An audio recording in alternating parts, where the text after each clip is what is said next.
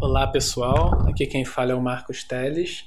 Esse é o oitavo número da coluna Intercer do Coemergência e eu tenho a grande alegria de receber novamente a professora Letícia Cesarino, da Universidade Federal de Santa Catarina, antropóloga. Na nossa primeira conversa, no comecinho de 2020, tempos pré-pandêmicos, mas ainda assim já pós obscuridades, pós eleição de Bolsonaro e tudo mais, Tá meio ruim também. Tava ruim. Agora parece que piorou. Nós conversamos sobre a pesquisa dela, tratando de populismo digital, pós-verdade, bolsonarismo, etc. E na época ela havia publicado também a tradução do artigo do Gregory Bateson, um antropólogo que, enfim, uma pessoa que atua em muitas áreas. Uh, e esse artigo se chama A Cibernética do Self, uma teoria do alcoolismo. É originalmente de 1971. E a pesquisa da Letícia, ela tem uma afinidade grande com o pensamento do Bateson e de autores semelhantes da cibernética e da teoria dos sistemas. Portanto, pareceu uma ótima ideia conversar com ela sobre o pensamento do Bateson e estabelecer algumas relações com as pesquisas dela, com a situação política brasileira contemporânea. Então esse artigo do Bateson, ele trata do tema do alcoolismo e não, é, não foi obviamente o nosso foco aqui, e sim o alcoolismo aparece como um estudo de caso, digamos assim, em que, ao menos o que nos interessou foi exatamente a concepção de self que o Bateson propõe e nesse artigo ele não é a única explicação sobre como o alcoolismo acontece. Ele não diz que é a única, mas ele tenta ver a dinâmica na qual o alcoólatra se vê inserido por como ele concebe a si mesmo e sua relação com o ambiente. Então, essa concepção de si mesmo como uma entidade autônoma capaz de, através da própria vontade, vencer uma disputa contra a garrafa ou contra o mundo. E é uma situação em que a pessoa vai sempre estar em desvantagem, né? E o Bateson vê que na dinâmica dos alcoólatras anônimos existe uma concepção mais lúcida, mais correta, uma epistemologia mais correta do self, na qual o self é entendido como parte da totalidade do sistema. Então ele troca essa dinâmica de uma competição com as outras partes, tal como o alcoólatra entende essas partes, as outras pessoas, a garrafa, etc com uma lógica de complementariedade, uma lógica de serviço, inclusive, para outras pessoas que também estejam uh, na mesma dinâmica e queiram se transformar.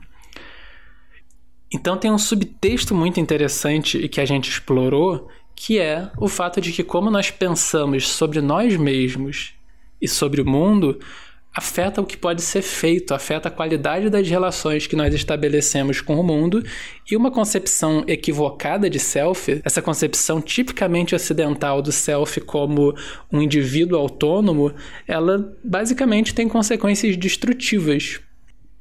Em tempos de bolsonarismo, em tempos de neoliberalismo, em tempos nos quais as violências da sociedade brasileira se mostram mais nítidos do que em muito tempo, em tempos de pandemia.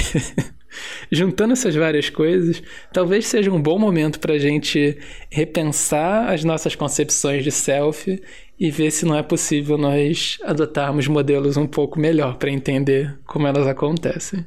Então, eu espero que essa conversa seja muito útil. É, é sempre um, um grande prazer ouvir a Letícia e tenho certeza que os pontos que ela traz são extremamente relevantes para o nosso tempo.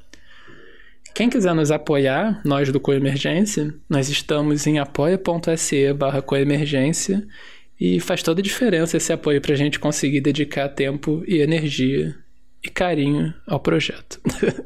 então, um grande abraço para todo mundo e um bom programa. Então, Letícia, bem-vinda à nossa segunda conversa sobre questões polêmicas. É, na época que a gente conversou em, no começo de 2020, né, nos tempos pré-pandêmicos, você já vinha pesquisando essas, uh, o populismo digital, que você chama, né? E na época você tinha traduzido também um texto do Bateson, que é A Cibernética do Self, uma teoria do alcoolismo. É, Exceto pela frase o Brasil me obriga a beber, não necessariamente costuma ter uma conexão entre esses assuntos da política brasileira e uma teoria do alcoolismo ou questões cibernéticas de modo geral. É, tem alguma conexão? Você estava pensando em, em termos parecidos na época ou você resolveu traduzir esse texto por, por algum outro motivo, enfim? Oi, Marcos, obrigada por estar me recebendo de novo no, no Coemergência. Ah, realmente muito, muita coisa aconteceu desde a nossa última Não. conversa, né? é, mas eu acho que essa, essa intuição inicial de estar olhando para o bolsonarismo, para a questão da pós-verdade, a partir dessa perspectiva mais sistêmica, né? É, muito pela inspiração do Bateson, mas não apenas, mas certamente ele é um autor bastante importante para mim enquanto antropólogo, eu acho que só se, se reforçou assim esse caminho. Desde então aprofundei as pesquisas não só no bolsonarismo político mas nessa interface com questão das pseudociências das teorias da conspiração pós-verdade. E essa perspectiva sistêmica realmente ela tem se mostrado assim muito muito produtiva para ressaltar uma dimensão do fenômeno ou dos fenômenos que nem sempre eu acho que é ressaltada pela pelas perspectivas mais comuns nas ciências sociais, na, né, dentro das ciências humanas e, e, não humanas também em geral, que, de, né, que seriam mais dentro de um paradigma mais científico, mais convencional. Né, a cibernética, as teorias de sistemas e, e campos afins, elas trabalham com uma outra perspectiva, né, que é, é bastante diferente nem sempre clara assim, para o senso comum, e mesmo o senso comum acadêmico. Mas eu acho que justamente por isso, não é que ela substituiria outras, né, as análises de outros colegas sobre bolsonarismo, sobre conspiracionismo, mas ela traz essa dimensão sistêmica que eu acho que no caso desses fenômenos especificamente, e muito por conta deles estarem passando por uma infraestrutura técnica que é cibernética, e eu acho que esse ponto é central, eu acho que o Bateson e outros autores, eles trazem um aporte muito, muito importante para estar tá entendendo certos padrões do que está acontecendo ali. Então, na época, bom, eu tinha traduzido esse texto porque ele é um texto bom para usar em sala de aula. Ele é um texto que teve uma circulação não só fora da antropologia, mas fora da própria academia, né? Talvez pelo por estar tá tratando desse tema da, da adicção alcoólica.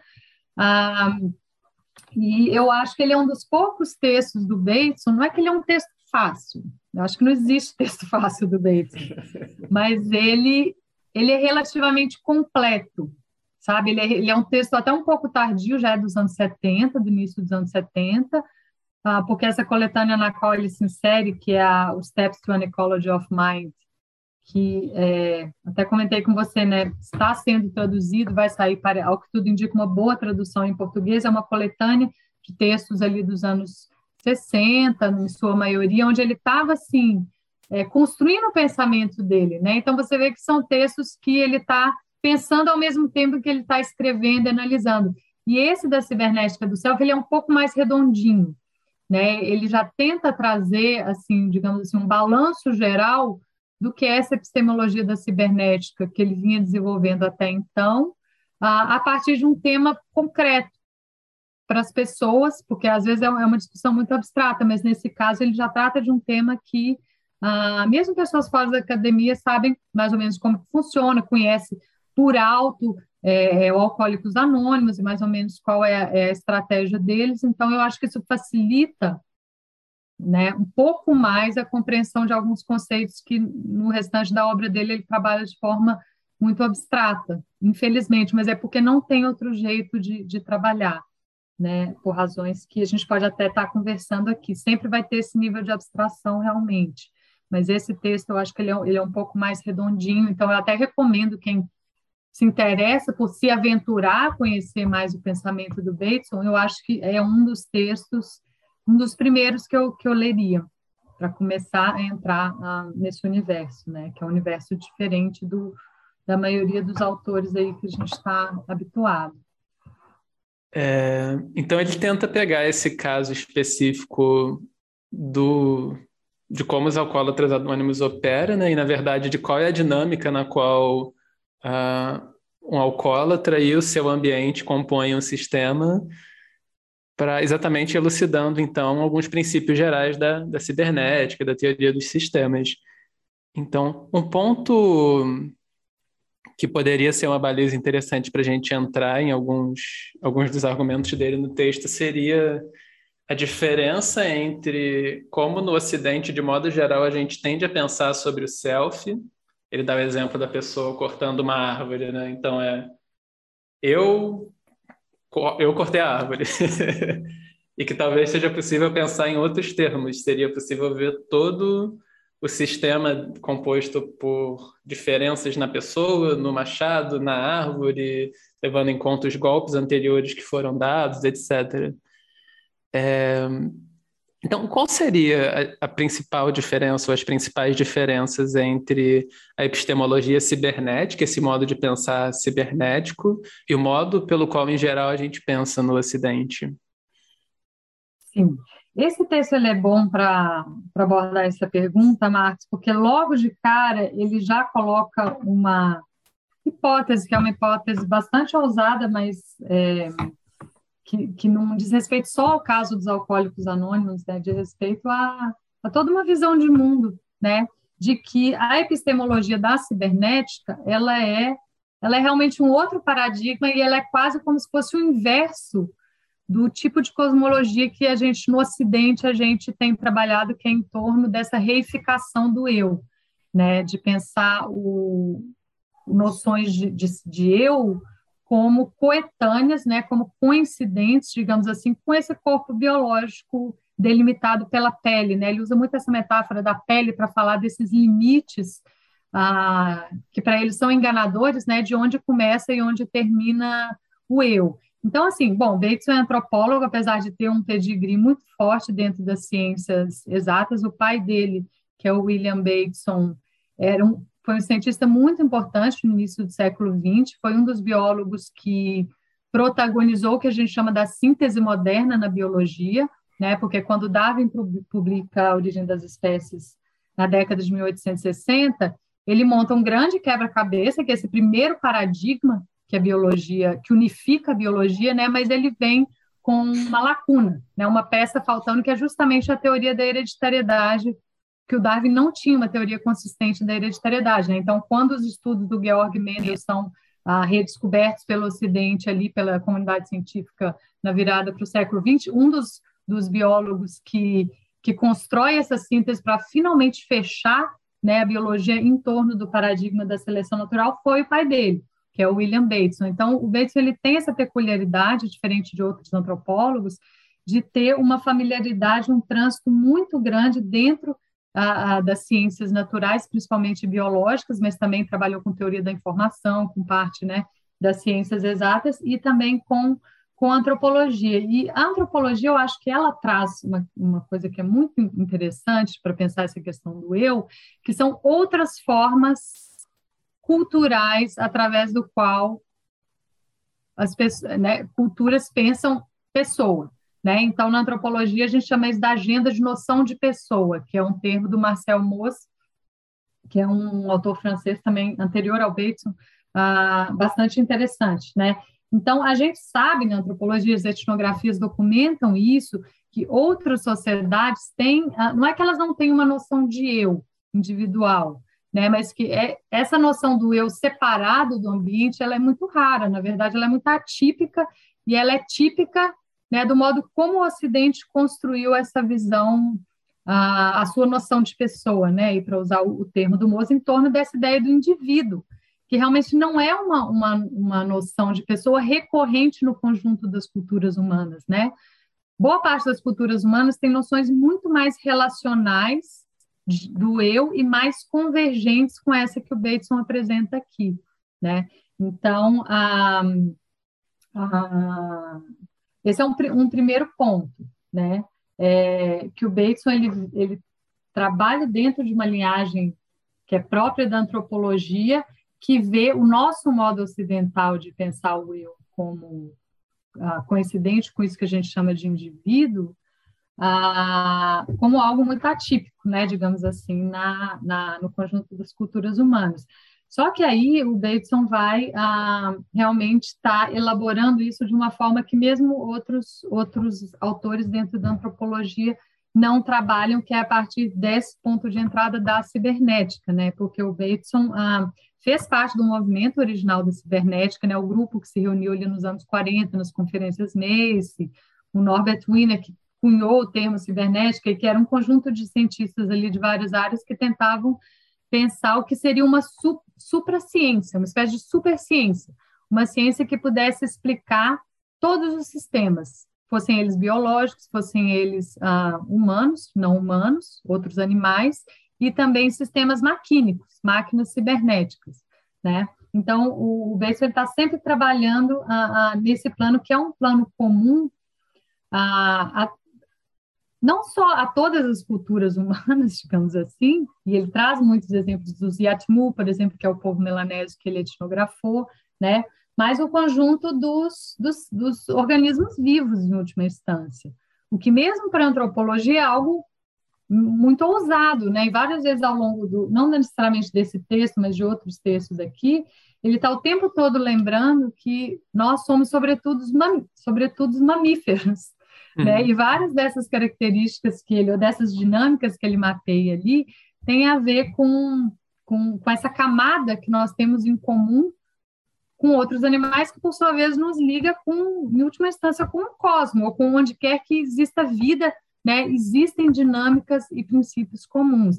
Ele não chega a falar, por exemplo, em autopoiese, né? Ele foi mais ou menos contemporâneo ali do Maturana, um pouco, um pouco anterior, mas é, tem uma convergência ali, né? Parece que numa das últimas entrevistas que ele deu, ele cita o Maturana como uma figura, enfim, que po poderia estar levando à frente, né, essas, essas formulações, etc. Mas, enfim, eu acho que eu, eu acabei fugindo dessa pergunta, né? Tentando situar ali para para ficar um pouco mais fácil. Então, nesse sentido, assim, o, o, a noção de self que ele traz aqui, é, de forma muito contundente, da forma como os alcoólicos anônimos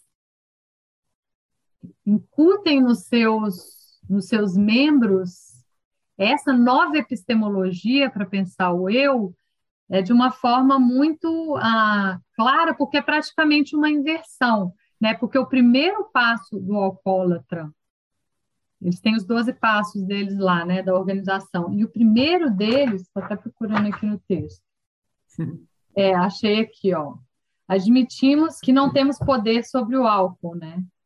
Uhum. E que nossas vidas se tornaram uh, unmanageable, né? Não conseguimos controlar, né? E acreditamos que existe um poder maior que nós mesmos que pode nos restaurar a sanidade. Então ele ele ele faz uma analogia aqui com uma conversão religiosa mesmo, né? Ele fala que é uma, uma conversão espiritual, ele usa esse termo, né? Porque é uma reorganização completa da epistemologia do alcoólatra, onde ele vai passar a reconhecer que o eu dele não é que ele não tem um self, que ele não tem um eu, mas que esse eu é uma parte de um todo muito maior, que é claro que na vida de cada um, esse sistema do qual nós fazemos parte vai se atualizar de forma um pouco diferente, mas em todos os casos, né, é a ideia de que o eu ah, ele está submetido a esse todo. E parte do problema do alcoolismo, do alcoólatra estar tá sempre voltando a beber, é ele insistir em continuar achando que ele é um eu,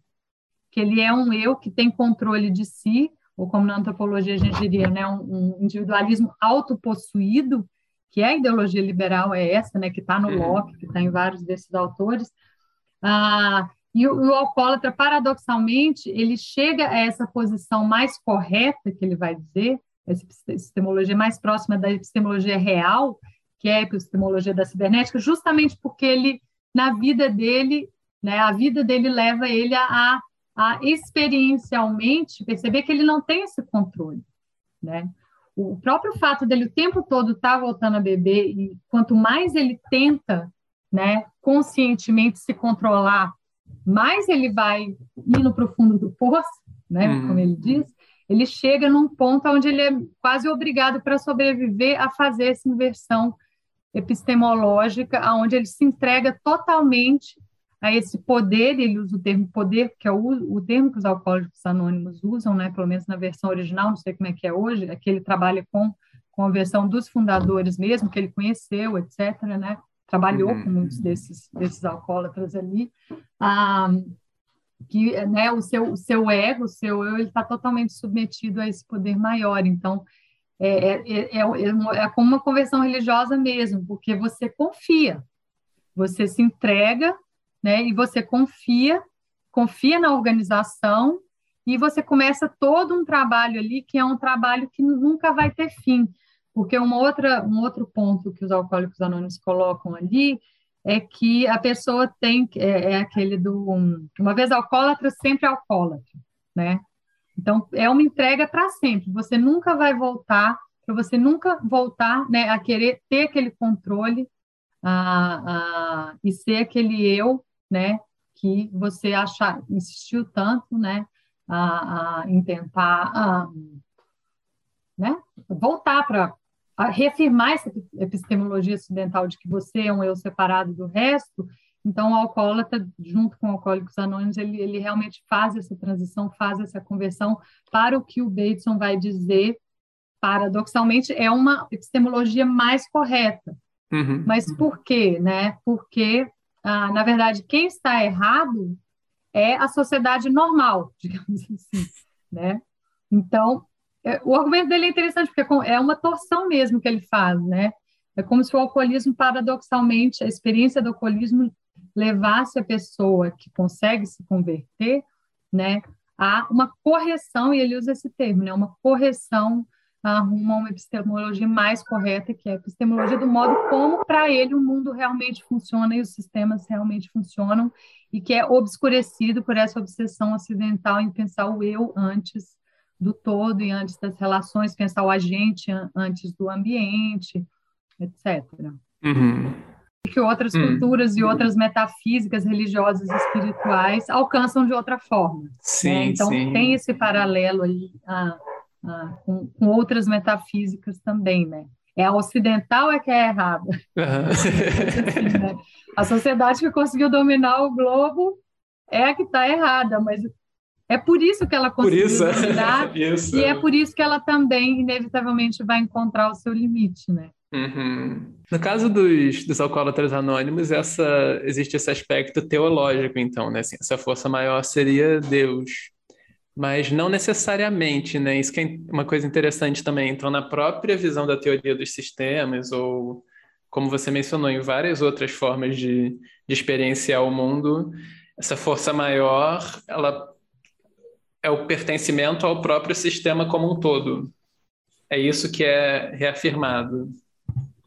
Sim, é, mas acho que a gente tem que qualificar o que é pertencer a esse todo, porque existem formas patológicas, né, disfuncionais de você uh, surrender, como é que eu diria, entregar o seu eu, né? Uhum. Ele até tem alguns momentos aqui, umas passagens que eu acho que eu não vou achar, mas que me, eu pensei muito no na questão do fascismo, por exemplo, uhum. ou das seitas, né? Uhum. Porque uma das coisas que diferencia o tipo de conversão espiritual do Alcoólicos Anônimos desses outros grupos, digamos assim, onde você sai da sociedade normal também, né? Uhum. Ah, mas você não vai para uma epistemologia correta. Né? No caso do, dos alcoólicos anônimos, um, um, um, dos pontos aqui que eu acho bem interessante que ele coloca é que ah, é, um, é uma organização extremamente democrática, ela não tem líder, e tanto em seita quanto em fascismo, a gente vê que esse lugar do líder, como incorporando, ao qual os membros se entregam, né? Na verdade, eles não estão se integrando, entregando a um, a um sistema no sentido do que o Bateson fala. Eles estão projetando o seu eu naquele líder, né? Uhum. Eles estão projetando o seu ego. Então, essa dissolução do ego é apenas aparente, digamos assim, uhum. nesses outros casos, né?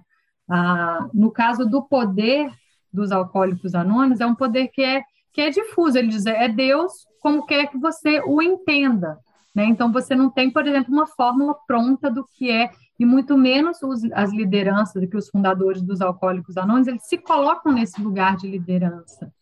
Então, aqui para o final do, do texto, eu achei a passagem onde ele diz assim: ó, se nós acreditamos ah, que a nossa relação com o sistema mais amplo que nos concerne, o poder maior que o eu, que essa relação é simétrica e emulativa, então continuamos no erro né? Porque ele vai falar que o, o, a eficácia do ar está em substituir uma relação que, bom, não sei se a gente vai entrar nessa questão da sismogênese simétrica, mas enfim, nessa relação de competição do alcoólatra com ele mesmo, né, dele achar que ele consegue superar a bebida e que leva ele mais para o fundo por uma relação complementar, onde ele vai se entregar a esse sistema, que é um sistema sem líder, né? Esse uhum. ponto ele é central.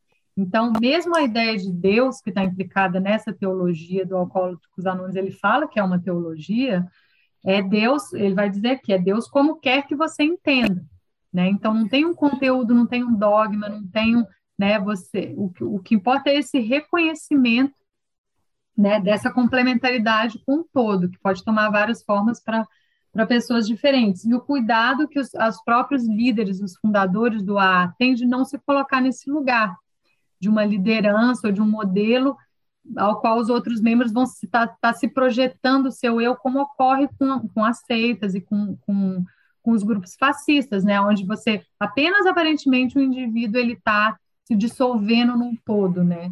Ele está uhum. se dissolvendo num todo, mas projetando o seu ego num outro lugar. Tanto que quando você está numa seita, ou você está num, num, grupo fascista ou proto-fascista, qualquer ataque ao líder é sentido como um ataque a você mesmo, né?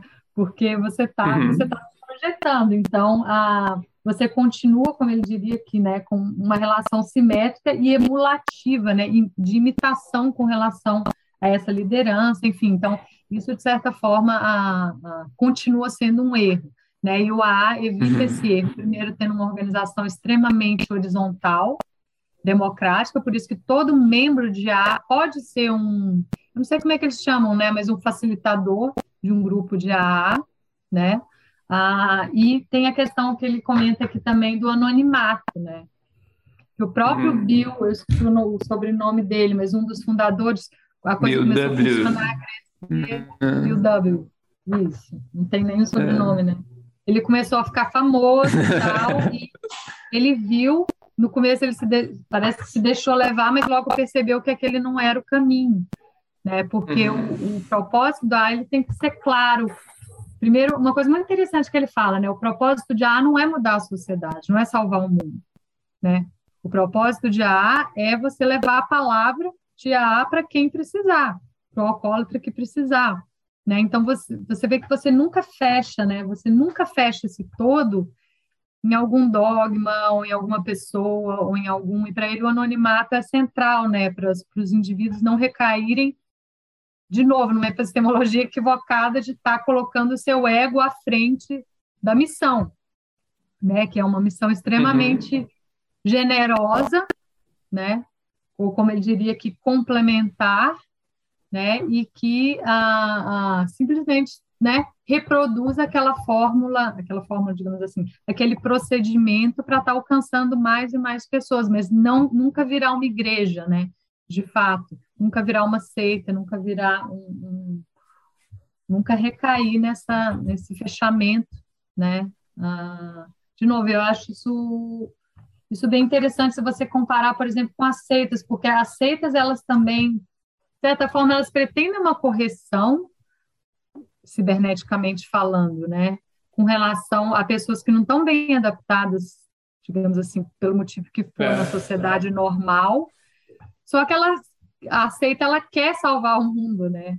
Ela, mais que isso, ela quer se colocar como porta para um outro mundo, que é um mundo de salvação, que é um mundo a, a, que, de certa forma, nega a, a verdade do mundo que que é contraditória, que é impermanente, que, né, então, quando vem o messianismo, né, seja pela via de seita, seja pela via de movimentos políticos fascistas ou protofascistas, você está escorregando, né, no erro de novo, e o Alcoólicos Anônimos, eles têm procedimentos para estar tá evitando isso, né. Essa parte é, é, é algo que eu pensei lendo esse texto, que eu já li várias vezes, mas lendo dessa vez que eu não tinha, por exemplo, pensado antes, né. Ele falou, ah, é um serviço, né? Ele é pura uhum. doação, né? Ele não quer salvar o mundo, ele não quer, né? Ele, ele tem essa, né, essa relação que ele chama de complementar ah, com é, a sua base realmente, né?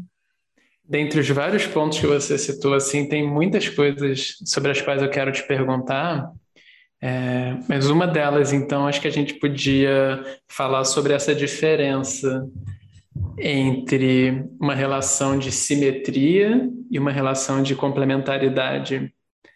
E aí eu acho que isso seria uma base boa para aprofundar um pouquinho mais na diferença, por exemplo, como a seita lida com o fascismo, mais ainda lida com aquele que ele percebe como outros e os alcoólatras anônimos, por exemplo. Né? Certamente o fascismo não está numa lógica de serviço nenhum, né? Sim, eu acho. Sim, o que eu sei, que eu também não vou pretender que isso é ele é um autor difícil, é um autor para ler a vida inteira, né?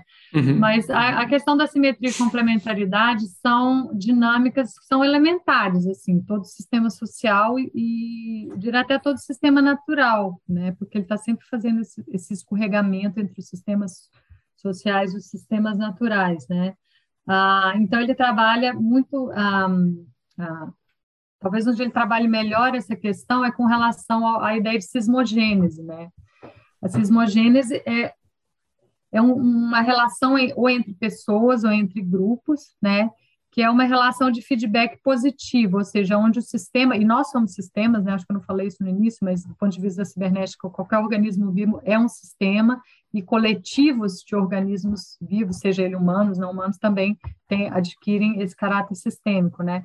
Onde ele se coloca em relação com outros sistemas e você tem um, um feedback positivo que é um reforço do comportamento recíproco entre eles. Então, no caso de uma sismogênese simétrica, você tem ah, dois sistemas que são simétricos, ou dois agentes que são simétricos, e a reação de um à ação do outro e vice-versa ah, vai ah, incitando né, uma reação do mesmo tipo. Então, a tendência é essa relação escalar. Então, um dos exemplos clássicos que ele dá, além do, do ritual do Neven, né, no povo lá que ele estudou, que ele tem uma etnografia chamada Neven, que é onde ele desenvolve originalmente esse conceito, é, mas para ficar assim, mais perto da nossa realidade, é a corrida armamentista, né, onde você tem um bloco soviético, um bloco capitalista, e um começa a construir a bomba atômica, o outro vai constrói, aí o outro constrói mais, bom, mais bomba, o outro constrói mais, e aí você tem esse escalamento simétrico, geralmente é uma relação de rivalidade ou de competição,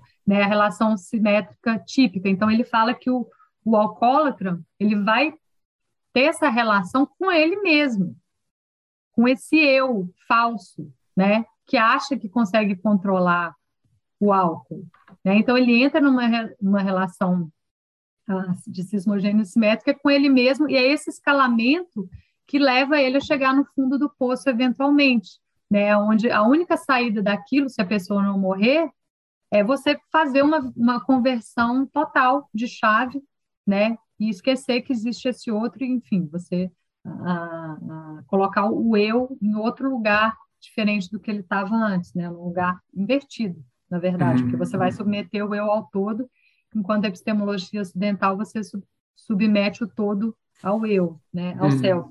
E a complementaridade é, a, é uma relação, deixa eu pensar aqui os exemplos que ele dá, né? Onde você não tem simetria, você tem comportamentos que são ah, complementares. Então, por exemplo, mãe e filho, alguma coisa nesse sentido, ou tem um outro que ele trabalha bastante no caso do Neve e outros, que é a. Como é que se chamaria isso em português, gente? Que é ah, você está se mostrando e o outro é uma audiência para essa performance. Porque isso uhum. ocorre também não só com o homem, né? Isso ocorre em vários animais, em, são, são todos processos naturais, inclusive a rivalidade também, né? A simetria, a complementaridade, ele deixa muito claro que são, são dinâmicas que estão fora do mundo humano, né? No caso dos animais não humanos também. Então, elas seriam, na verdade, dinâmicas básicas de, de como a vida, né?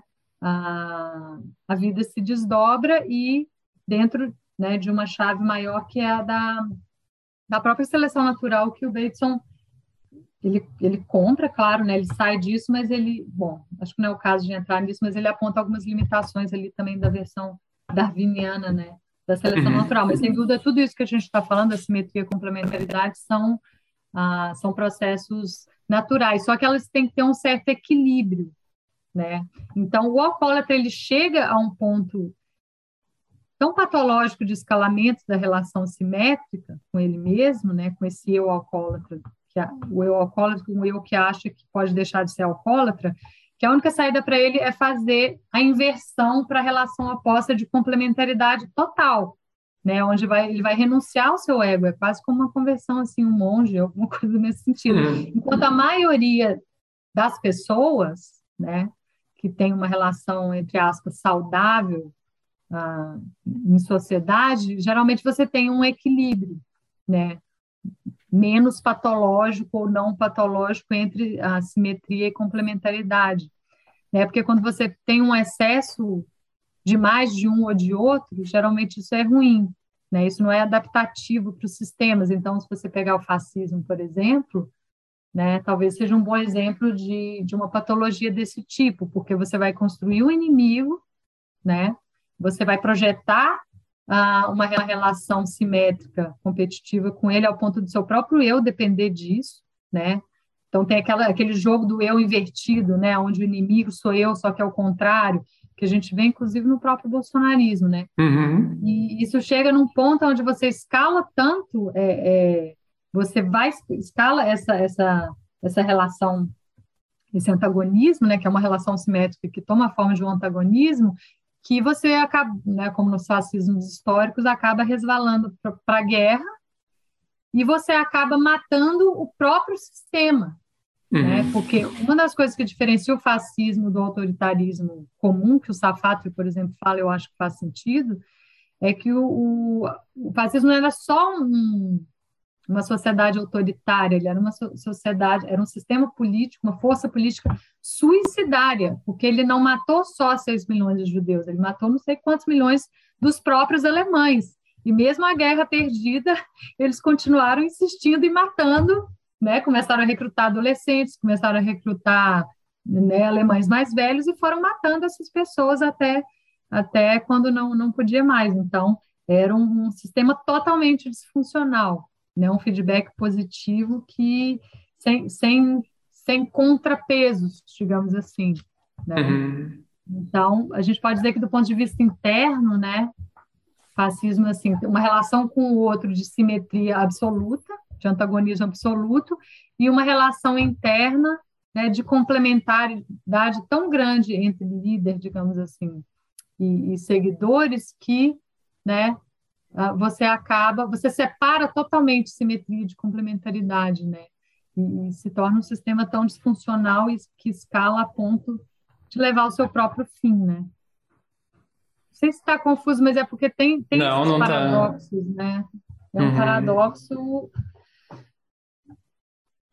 porque, né, como o Bateson diria, né, esses processos sempre vão estar presentes, mas eles estão presentes de forma equilibrada, digamos assim, de forma saudável numa sociedade, ou eles estão presentes de forma patológica em alguns casos, né? Que é o caso do alcoólatra, né? Então, a saída a saída ali é você realmente refazer a epistemologia totalmente, né? Você repassar esse limiar, essa ideia de limiar é bastante importante, né? Onde você passa o limiar, o sistema ele muda totalmente de, de estado e geralmente esses limiares constituem inversões, inversões de sinal, que eu acho bastante interessante também para estar tá pensando várias coisas ah, com relação a teorias da conspiração também, né? Hum. Porque essa passagem de um limiar para um conspiracionismo sério, ela também geralmente toma a forma dessas inversões, né? Que é a tal da metáfora da pílula vermelha. Então, você estava numa sociedade onde você achava que aquilo era real, o que a grande mídia te dizia era real. Quando você toma a pílula vermelha, você vai você vai ver tudo ao contrário, né? Aquilo que eles diziam era falso, era manipulação e aqui dentro do novo ecossistema, onde é onde você vai ver a verdade, você vai ver as coisas como elas são, né? Como o próprio filme do Matrix ali ele, uhum. ele tematiza através dessa metáfora, né? Fato, ficção, Antes a sociedade era onde eu me integrava, agora a sociedade é minha inimiga, aquela da qual eu, eu, eu tenho que sair, né? Então essas mudanças de chave, elas existem mesmo, né? E o Bateson tem analisado isso desde desde os, os rituais Yatmu lá até esses esses outros temas pelos quais ele transitou, o tema da esquizofrenia, o tema do alcoolismo, e o tema da etiologia animal também, que são estudos que eu conheço menos, né? Os estudos com os golfinhos, com as, com as otters, seriam as lontras, né? Hum, não sei.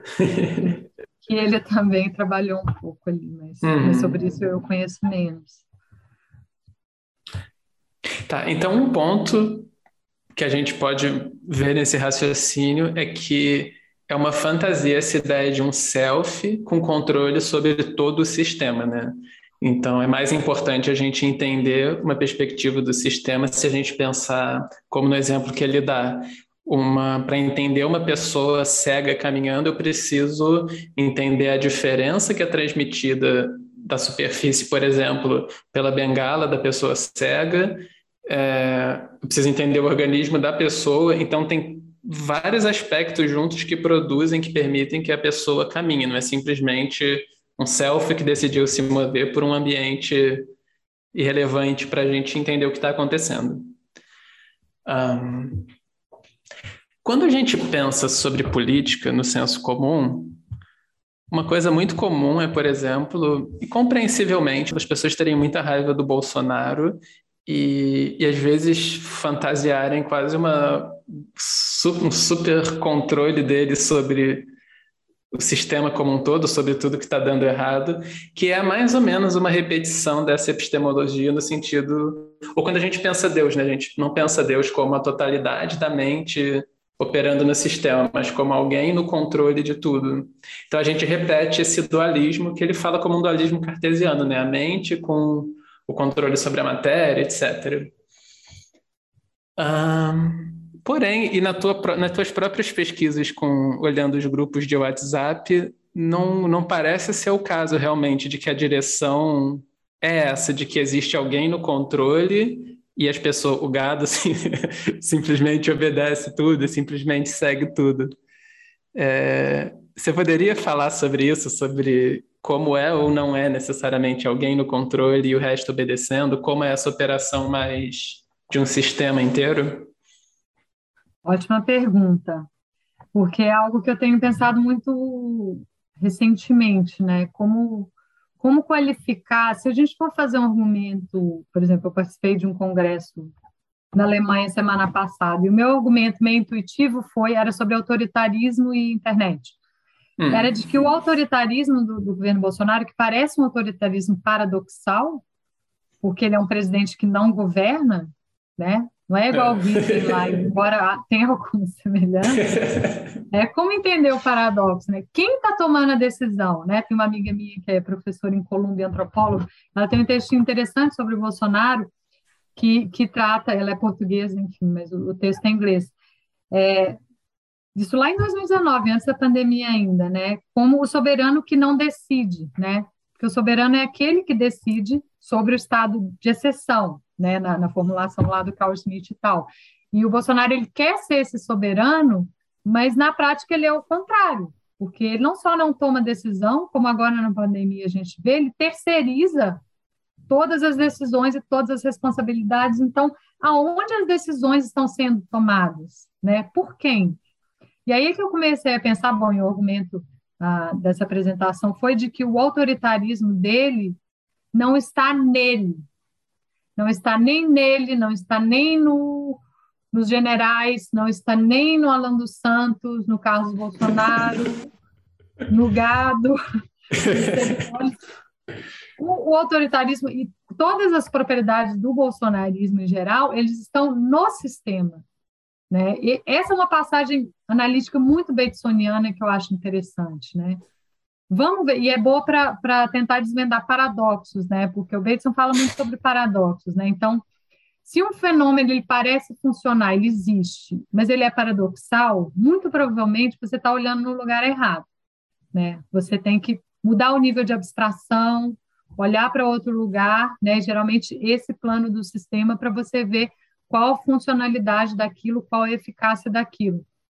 E a gente que estuda os ecossistemas digitais do bolsonarismo, é claro que o bolsonarismo não se reduz a, ao que acontece na internet, mas é, essa infraestrutura é um mediador central que permite que o bolsonarismo seja o que ele é hoje. Não que ele não pudesse existir sem isso. Poderia, mas não do jeito que ele é hoje.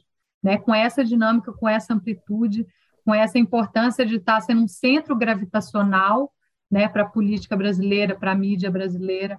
Né? Então, essas, eu tenho né? Ou seja, tento olhar para as propriedades do bolsonarismo como sendo propriedades do sistema. Por quê? O Bolsonaro ele é um influenciador? É, mas até a própria literatura sobre o influencer, mesmo fora da política, né, é, mostra que os influenciadores, porque como a internet hoje ela tem essa circularidade, que é a característica da causalidade cibernética, o Bolsonaro, isso é muito claro no caso do Bolsonaro, né, cada vez mais claro, ele é tanto influenciador como influenciado. Né? Às vezes eu falo que o bolsonarismo é muito de crowdsourcing, né?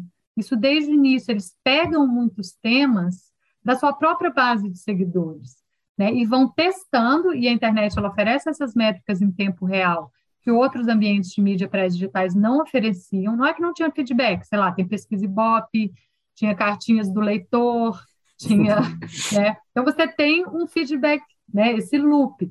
Só que nada parecido com o que a gente tem hoje, onde um, né, alguém como Bolsonaro, seu grupo lá, enfim, nem sei quem pensa isso, mas enfim, está o tempo todo analisando essas métricas em tempo reais e se adaptando. Então, essa estratégia deles de que eu chamei do RED, né, onde você joga, você lança redes longas né, de, de conteúdos para todo tipo de, de posição potencial do eleitorado ou do, do, conjunto da população, e a posteriori que você vai sentindo as métricas e você vai ajustando né, o seu enquadro, o seu discurso. Então, no caso da vacina, por exemplo, a gente que da esquerda sempre viu o Bolsonaro anti-vax, mas esse não era o discurso dele. O discurso dele é, é o mais ambíguo possível sempre.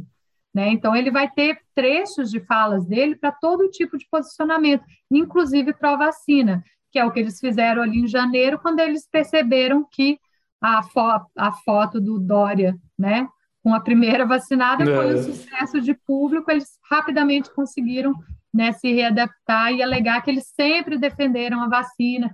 Então, esses reenquadros estão sendo feitos, outro recente agora no caso do, do 7 de setembro, né, que é um que a gente conseguiu já começar a mapear com essa estrutura de monitoramento que a gente está montando. Então, isso é real, assim, esses ciclos, eles são a dinâmica do bolsonarismo né, é muito dessa dinâmica de ciclos aonde né, eles jogam né, e reavaliam.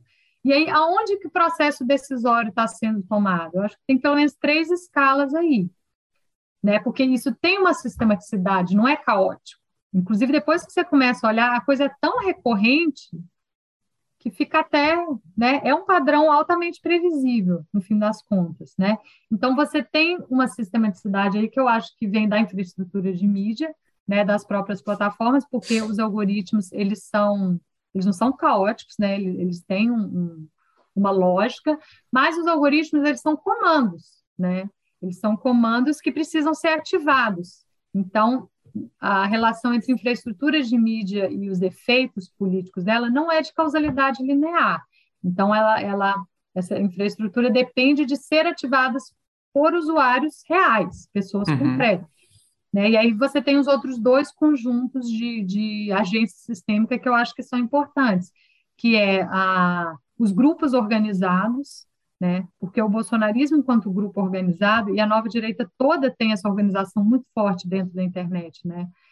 Elas introduzem, elas conseguem introduzir vieses nesse sistema de mídia, inclusive vieses algorítmicos, né? Eles sabem manipular, eles sabem, eles tentam entender como algoritmos funcionam, seja do YouTube, seja de Facebook, e eles agem coletivamente para introduzir vieses, que a potencialidade já está lá nas plataformas, mas diferente de, de, usuários comuns ou da direita, que é uma coisa mais caótica, cada um fazendo o seu ali, eles têm uma ação um pouco mais concertada, né, é a hipótese que a gente está trabalhando, para introduzir certos vieses.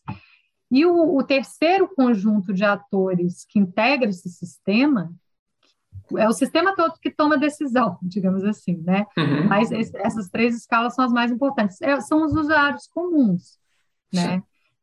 E aí a gente entra numa questão um pouco delicada que é, para a maioria das pessoas é muito muito difícil, até desconfortável assim você pensar que ah, os, os bolsonaristas podem estar sendo, é, é, pelo menos na antropologia, né, está sendo manipulados de alguma forma. Mas a questão é que a gente a gente deve olhar essas pessoas na camada delas que tem essa interface com essas mídias.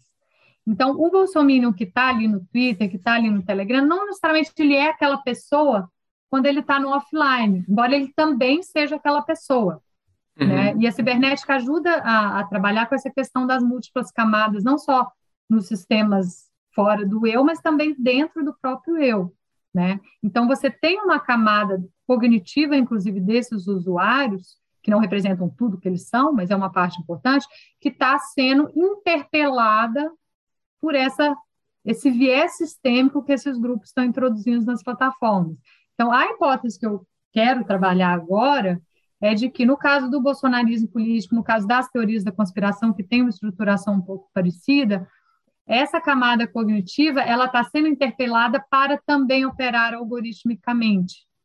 O que, que eu quero dizer com operar algoritmicamente? Quer dizer em termos de procedimentos elementares do tipo se então, que é parte mais próxima do que o Bateson chamaria dos processos primários, e não os processos secundários, que são processos de raciocínio mais reflexivo, né? Ah, então, é, é que é, né, os processos primários são a camada onde essa infraestrutura das plataformas é construída para nos interpelar, que é o, essa camada que o Bateson fala também da produção de hábitos, produção de memória incorporada, subconsciente, mais subconsciente, mais inconsciente, que é a do alcoólatra também, tanto que é uma adicção. Né? A adicção ela é uma síndrome, digamos assim, dessa camada dos processos primários. E as plataformas são construídas para não adicção no sentido estrito, embora algumas pessoas fiquem adictas, né, mas para nos prender, né, que, que nós, usuários, externalizemos nosso fluxo de consciência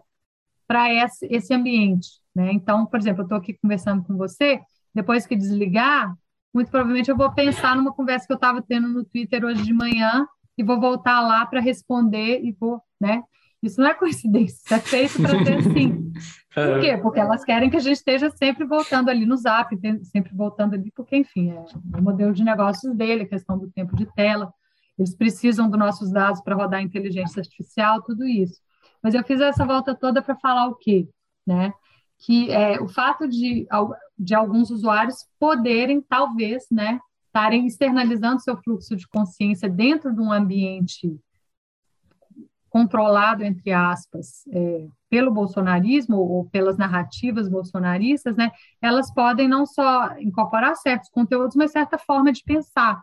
Eu digo isso porque esse, esse tipo de raciocínio, se então, por exemplo, se a Globo é contra, eu sou a favor. se a mídia fala mal do tratamento precoce, então é porque funciona. Né? Estrito senso é um tipo de cognição algorítmica, né? Essas máquinas elas foram construídas com base nessa, né, num modelo de cognição humana que não, não exaure a cognição humana, que é muito mais que isso, mas que essa forma elementar a gente tem em comum com a cognição maquínica.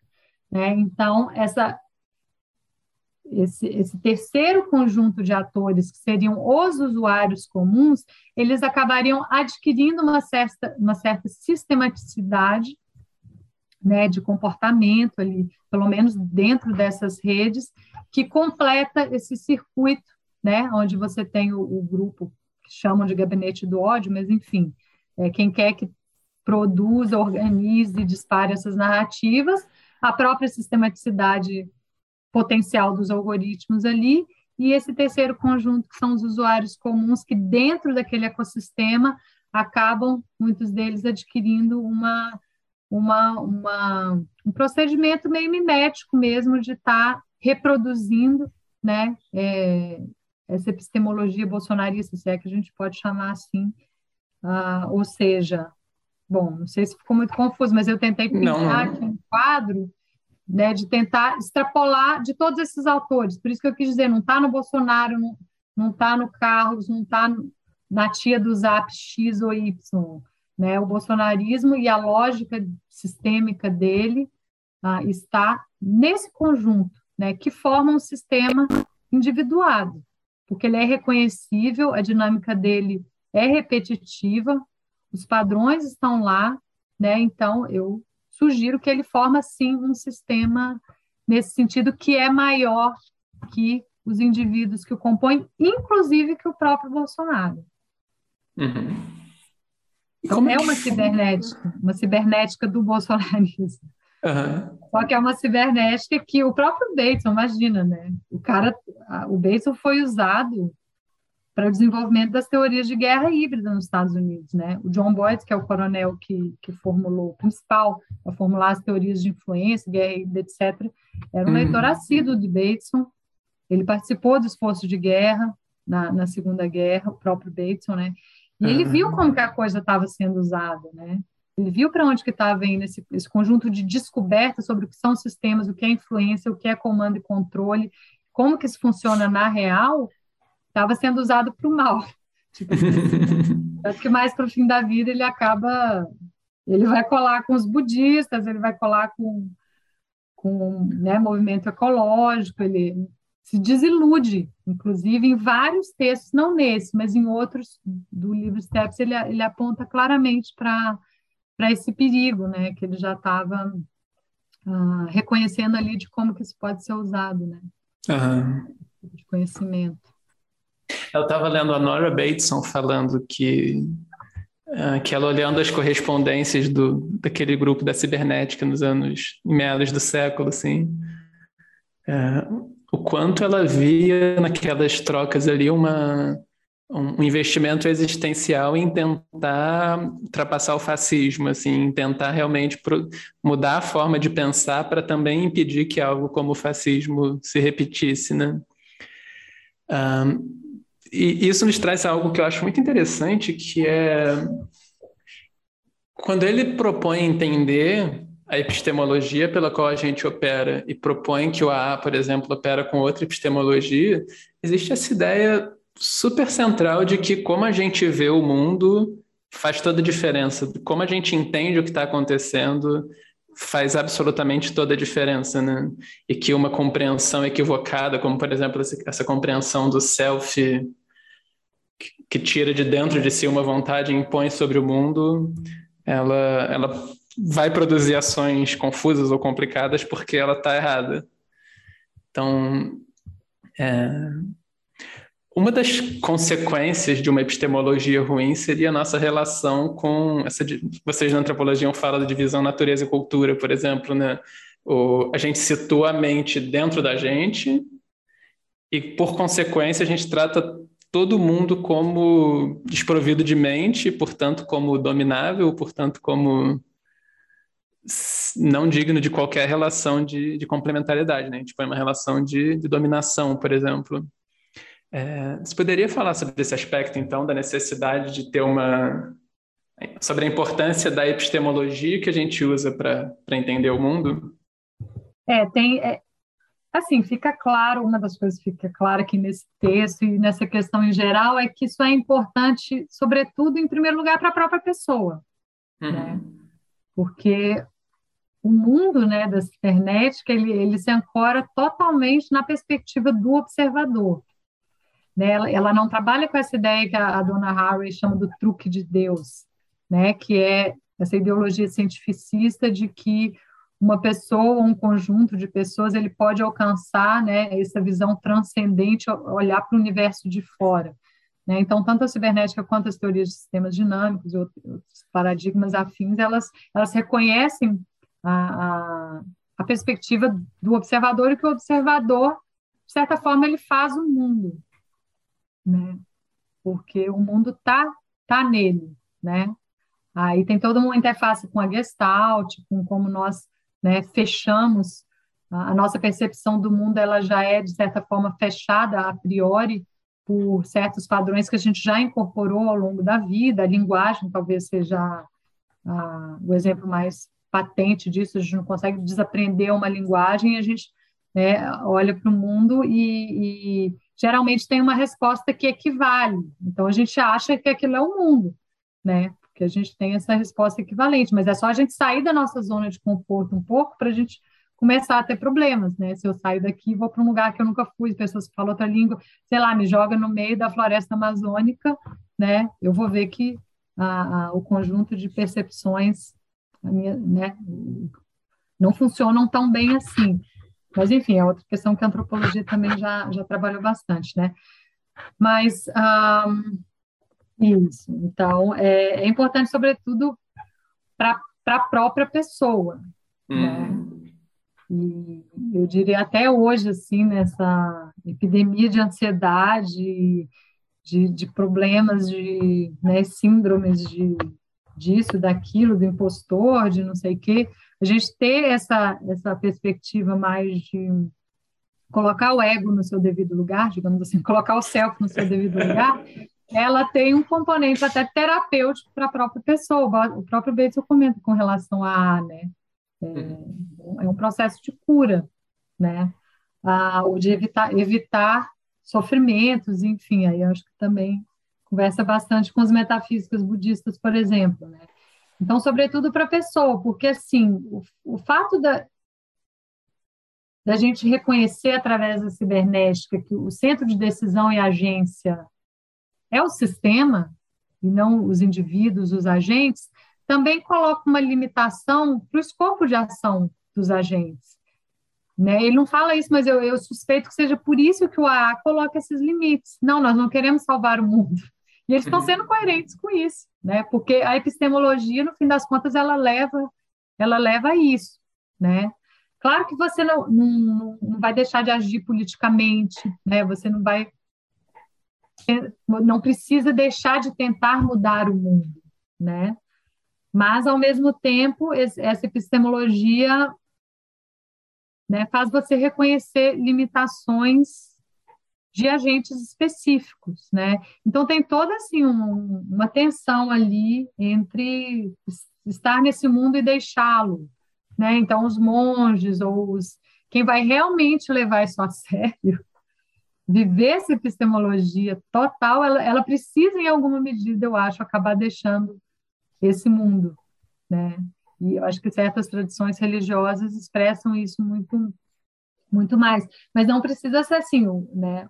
É, o nosso caso, o caso de qualquer um, mas essa tensão com, com a política, né?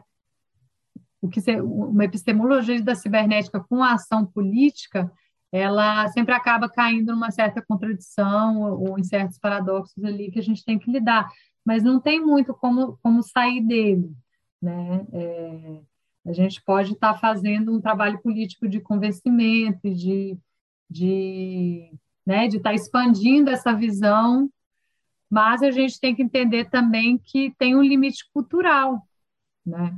A gente está numa cultura ocidental, a gente está numa cultura que trabalha o ego acima de tudo, né? Então essa cultura até o momento em que talvez uma grande revolução ocorre, a sociedade ocidental capitalista deixa de ser o que ela é, o que pode acontecer, né? Mas se isso acontecer, vai ser muito mais por uma exaustão do próprio sistema, que é algo que o Marx anteviu, no fim das contas, né?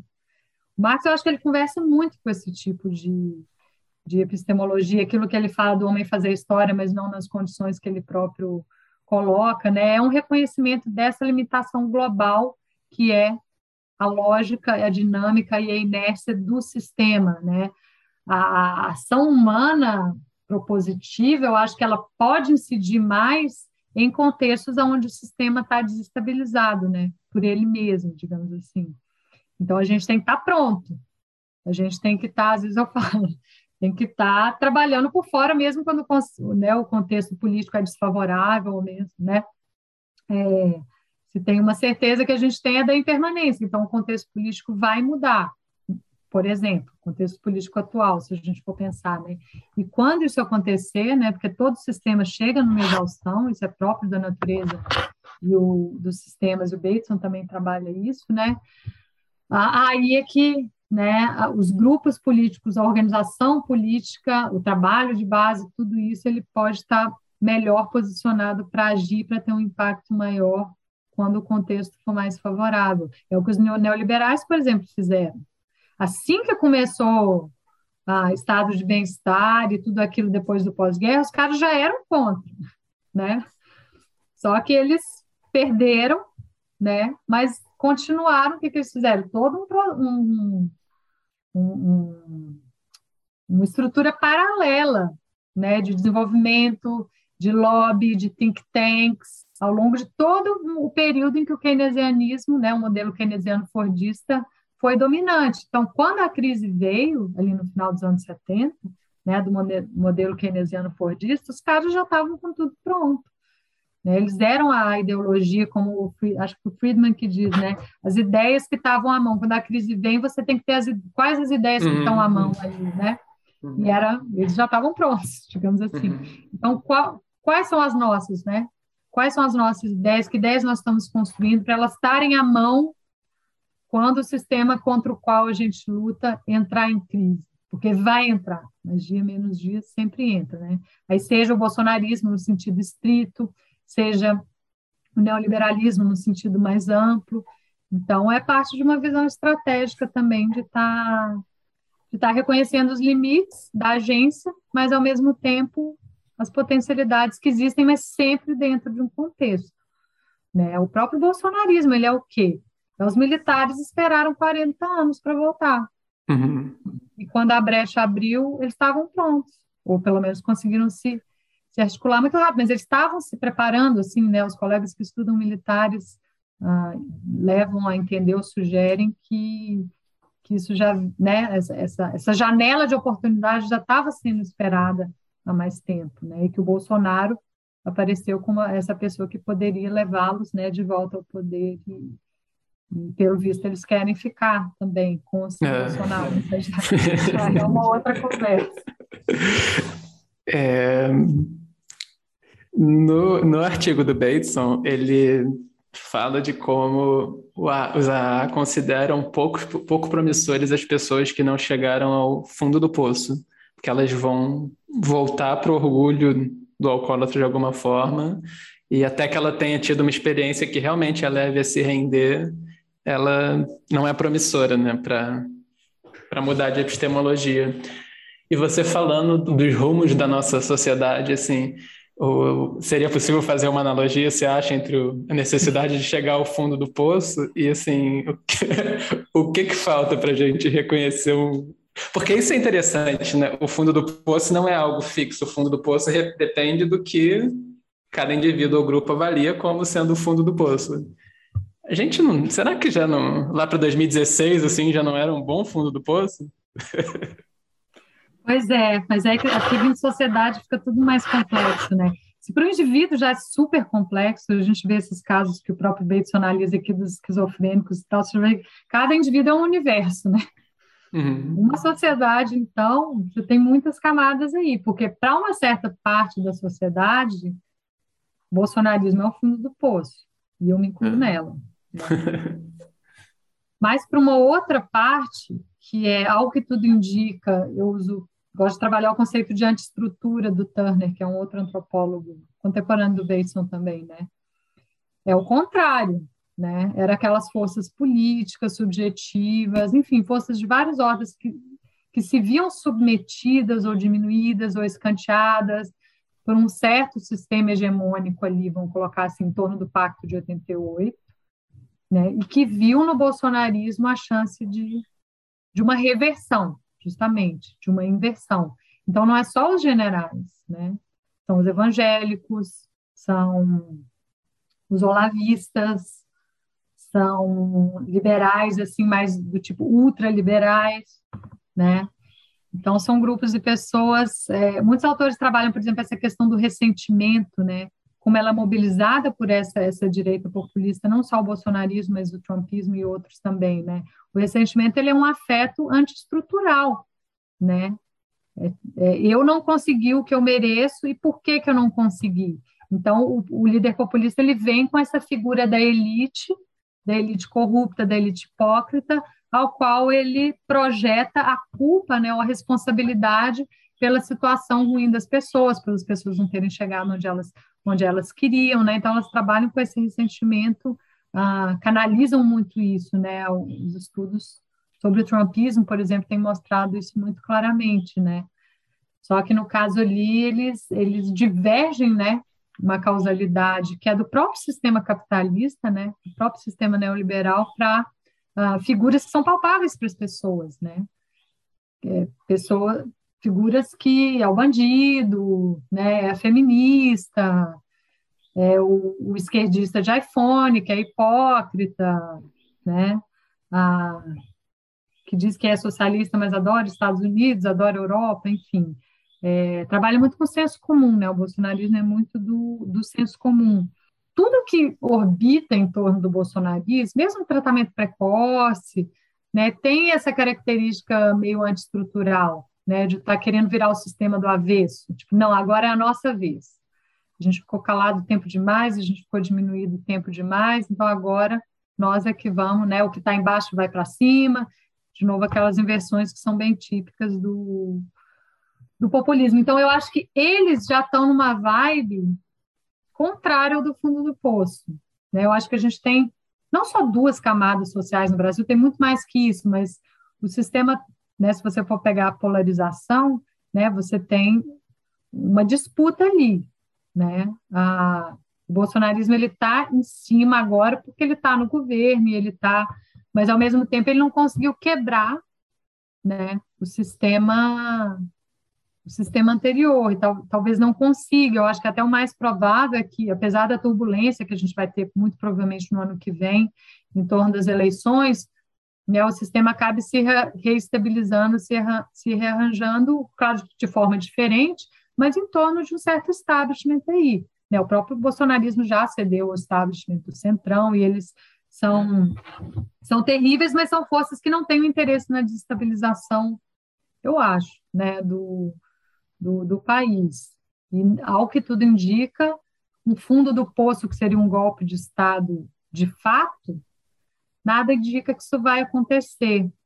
Né? Tudo indica que os generais estão mais numas de é, vamos tentar continuar né, controlando de alguma forma o que acontece no Brasil, nos beneficiando, se não der para ser com Bolsonaro, que é o nosso homem, digamos assim, que seja de outra forma, né, que é um pouco a tese do, do Piero Lerner, dos outros colegas que estudam militares, que eu acho que, que faz sentido. Né? Então, eu não, não sei se a gente vai chegar nesse fundo do poço. Eu acho que o fundo do poço seria realmente algo mais próximo de, de um golpe de fato, né?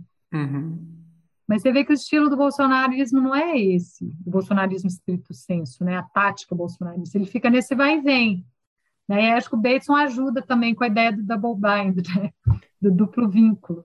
Ele mantém os seguidores dentro de, de um duplo vínculo que, que vai delimitando as fronteiras do possível, né, as fronteiras do, do pensável, né, para eles, esse grupo mais radicalizado, e com isso, com esse vai e vem como o 7 de setembro, ele vai também forçando as fronteiras do pensável, pouquinho a pouquinho, uhum, uhum. né, do próprio sistema mais amplo, né, porque esse ciclo de avanços e recuos dele, a cada vez que ele recua, ele não está voltando para o mesmo lugar, ele já forçou um pouquinho mais, ele já desestabilizou, já corroeu um pouquinho mais as instituições, as, né, porque vai se perdendo credibilidade, né, e estão deixando isso acontecer, é. né, porque ele não deixa chegar no fundo do poço, aí que tá, e fechou, hum. tá vendo? Ele não deixa chegar no fundo do poço. O fundo do poço teria sido ele, o, lá no, correu 7 de setembro, os caminhoneiros ocuparam as, as estradas, e o Bolsonaro sair né, eles já autorizaram, eles acham que eles já autorizaram, ele decidir, justamente tomar a decisão. Então é agora. Vai todo mundo, bloqueia as estradas, tudo, e agora nós vamos sair para a tropa aqui, que era a imagem que muitos dos bolsonaristas tinham, aqueles que acharam que tinha rolado estado de sítio e tal. E o Bolsonaro sempre jogava uns dog whistling, assim, né, logo antes do 7 de setembro. Ah, estou no quartel, não sei o quê, né? Vim fazer uma vistoria uhum. na tropa, não sei o quê. A gente nem vê isso muito, né? Mas lá eles circulavam nos ecossistemas dele, tá vendo? O, o, o capitão já está programando tudo, vai rolar, porque eles sempre acham que vai ter esse dia D, né? Uhum. Que para a gente seria o fundo do poço, mas para eles é o contrário, né? É meio que uma realidade invertida mesmo. Seria a salvação messiânica do Brasil, né? Eles uhum. acham que os militares tomando poder, todos os problemas estariam resolvidos né? Mas o, o, modo como o bolsonarismo concreto opera não leva a crer que eles vão deixar isso acontecer, porque eles ficam no, no avanço e recuo, avanço e recuo, mas às vezes isso é pior, sabe, Marcos? Às vezes eu preferia que que as instituições, que o STF, com Alexandre Moraes, sei lá, alguém empurrasse eles colocassem eles num feedback positivo de escalamento, escalamento até, porque é aí que a gente vai ver um fim. É aí que alguém ia ter que tomar uma decisão, digamos assim, como o alcoólatra toma a decisão de, ok, vou me render, vou virar a chave. A gente está longe disso, né? E isso às vezes é pior. Bom, esse tipo de situação não seria boa para ninguém, né? Sim, sim. Talvez morreria gente, muito provavelmente. É.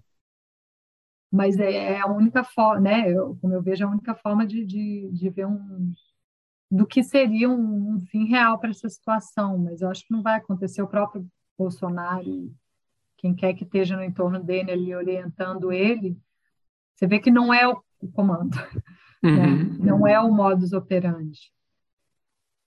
É, o modus operandi é esse grupo, eu acho. Né? A ideia é esse grupo continuar no poder da forma que for. Então, eles vão fazendo esses testes e vão ganhando espaço e vão desestabilizando os outros atores, vão deslegitimando os outros atores, porque né, ele avança, ninguém faz nada, ele recua, todo mundo acha legal, sabem que ele vai. Né, parece. Eu não sei, eu não entendo muito de psicologia, psiquiatria, mas Parece que o establishment brasileiro está numa relação meio abusiva, assim, não sei. Uhum. É igual o cara que bate, depois no dia seguinte traz flores. Uhum. E é um bind mesmo, né? É uma espécie de double bind também que está que tá acontecendo aí, mas talvez seja, é, talvez a alternativa a isso seja um custo grande demais. Se morrer uma pessoa por causa disso, eu acho que já não vale a pena, né? Sim. Forçar até o limite. É, eu sempre penso nas próprias revistas que, que ficam prometendo que agora Bolsonaro se moderou e agora a situação vai se acalmar para as reformas acontecerem. Então, uh, eu sempre penso nele, não é que eles estão sendo enganados, eles são parte da dinâmica abusiva com a gente, né? Porque eles sabem que é mentira, a gente sabe que é mentira, a gente é obrigado a fingir que acredita na marra. Exatamente, porque cada um tem, tem o seu alto interesse, né? O Centrão tem, o mercado financeiro tem. É, é um sistema complexo, né? Cada um está agindo de acordo com a sua seu propósito, né? E, e o bolsonarismo ele sabe jogar bem, to, eles têm uma leitura de, né? Uma uhum. leitura de conjuntura muito boa, assim, eu acho, e, e todos os outros grupos respondem como eles esperam, que responde, isso é que é o mais louco. Uhum. Tanto o gado, dentro do ecossistema deles, que segue assim, é gado, porque é um padrão, essa metáfora é boa, né? É, como o inimigo, né? como o sistema, como a imprensa, como os atores políticos, né? É tudo dentro de uma previsibilidade grande, né? É, tudo caminha, né? que eles controlam, no fim das contas, eles controlam a pauta, eles controlam o fluxo da atenção, da mídia. Né? E, infelizmente, hoje, a vida pública no Brasil gira muito em torno da internet. Você vê até a mídia convencional se pauta pelo que acontece na internet. Né? Uhum. Você vê o Jornal Nacional dando notícias sobre o tweet de fulano, tweet de ciclano. Então, esse grupo controlando esse ambiente como eles sabem controlar, eu falo controle no sentido cibernético, não no sentido comando e controle linear, né? Uhum. Se mantém como atratores ali, né? Eles certamente estão numa posição política melhor, né? Que pode chegar a algum tipo de limite em algum momento, né? Mas muito provavelmente o próprio Bolsonaro e a família dele já tem formas de se safar de um né, de um destino pior do que, sei lá, foi o Hitler, que levou até o fim, foi numa guerra, uhum. morreu, pelo menos ele foi coerente, vai. assim, morreu junto com Bolsonaro, não. Nem isso, ah, né? Talvez fique preso aí uns anos, depois solta, vai, é. vai saber, mas certamente tem alguma coisa. É o Brasil, né? Para o bem ou para o mal, essa é muita história do Brasil, né? De não chegar muito nesses meninos. Nossa, sim, verdade. É. Mas vamos ver, eu acho que vai ser pior que o do Capitólio ano que vem. Vai, eu também acho. Então, em torno da eleição vai ser pior. Eu queria é, dar uma outra direção, assim, quando você menciona das, de diferentes epistemologias, né? E, então, o Bateson traz esse ponto de que a, a, a visão determina o que é possível fazer, inclusive é, como a gente está vendo o problema, né? E aí eu penso, por exemplo, nas tradições contemplativas, assim, que existe essa ideia de, de práticas que as pessoas fazem individual e coletivamente, ou de como elas estabelecem. Seria um pouco assim, de como elas. Você deu o exemplo da vida monástica, assim, que não é necessariamente o que a gente vai fazer no Ocidente, mas isso é um pouco um. É mexer no que a pessoa vai ver, em que tipo de ambientes a pessoa vai entrar. Então, tem uma coisa de mexer com sistema imediato, assim, com as coisas que imediatamente a pessoa vai entrar em contato, né? Ah, e nesses níveis mais básicos de como a, consciência opera, ah, no, Ocidente a gente tende muito assim, a gente estuda alguns livros e, e discute algumas teorias e, e fala a respeito e, e tenta agir a partir disso. Mas é como se a gente não mudasse fundo o suficiente então, nessas tradições, por exemplo, você vai pensar muito tempo sobre impermanência, sobre. Você vai pensar muito tempo sobre tudo que você recebeu dos outros. Então, isso quebra um pouco a ideia de que eu sou um self-made man, que eu fiz isso ou aquilo. Um, você vai treinar, ver muito de perto, por exemplo, as, as sensações que surgem então, idealmente, você não vai estar tão refém de pegar um celular e já reagir, porque é muito rápido como a gente reage a um impulso e, e já falou. Então, alguém xinga a gente no Twitter, a gente já está ali batendo boca já está escalando a agressão e tudo mais, né? Um... O próprio simplesmente ter, períodos de silêncio, então isso, o a nossa sensação de ser alguém ela vai sendo retroalimentada por como a gente se espelha uns para os outros, né? Então, novamente, é discur... tem uma dimensão discursiva que nos faz nos trancar de novo nesse senso de alguém separado. Então, tem várias coisas que a gente, para transformar, uh, e isso é sempre, precisa sempre ser feito coletivamente,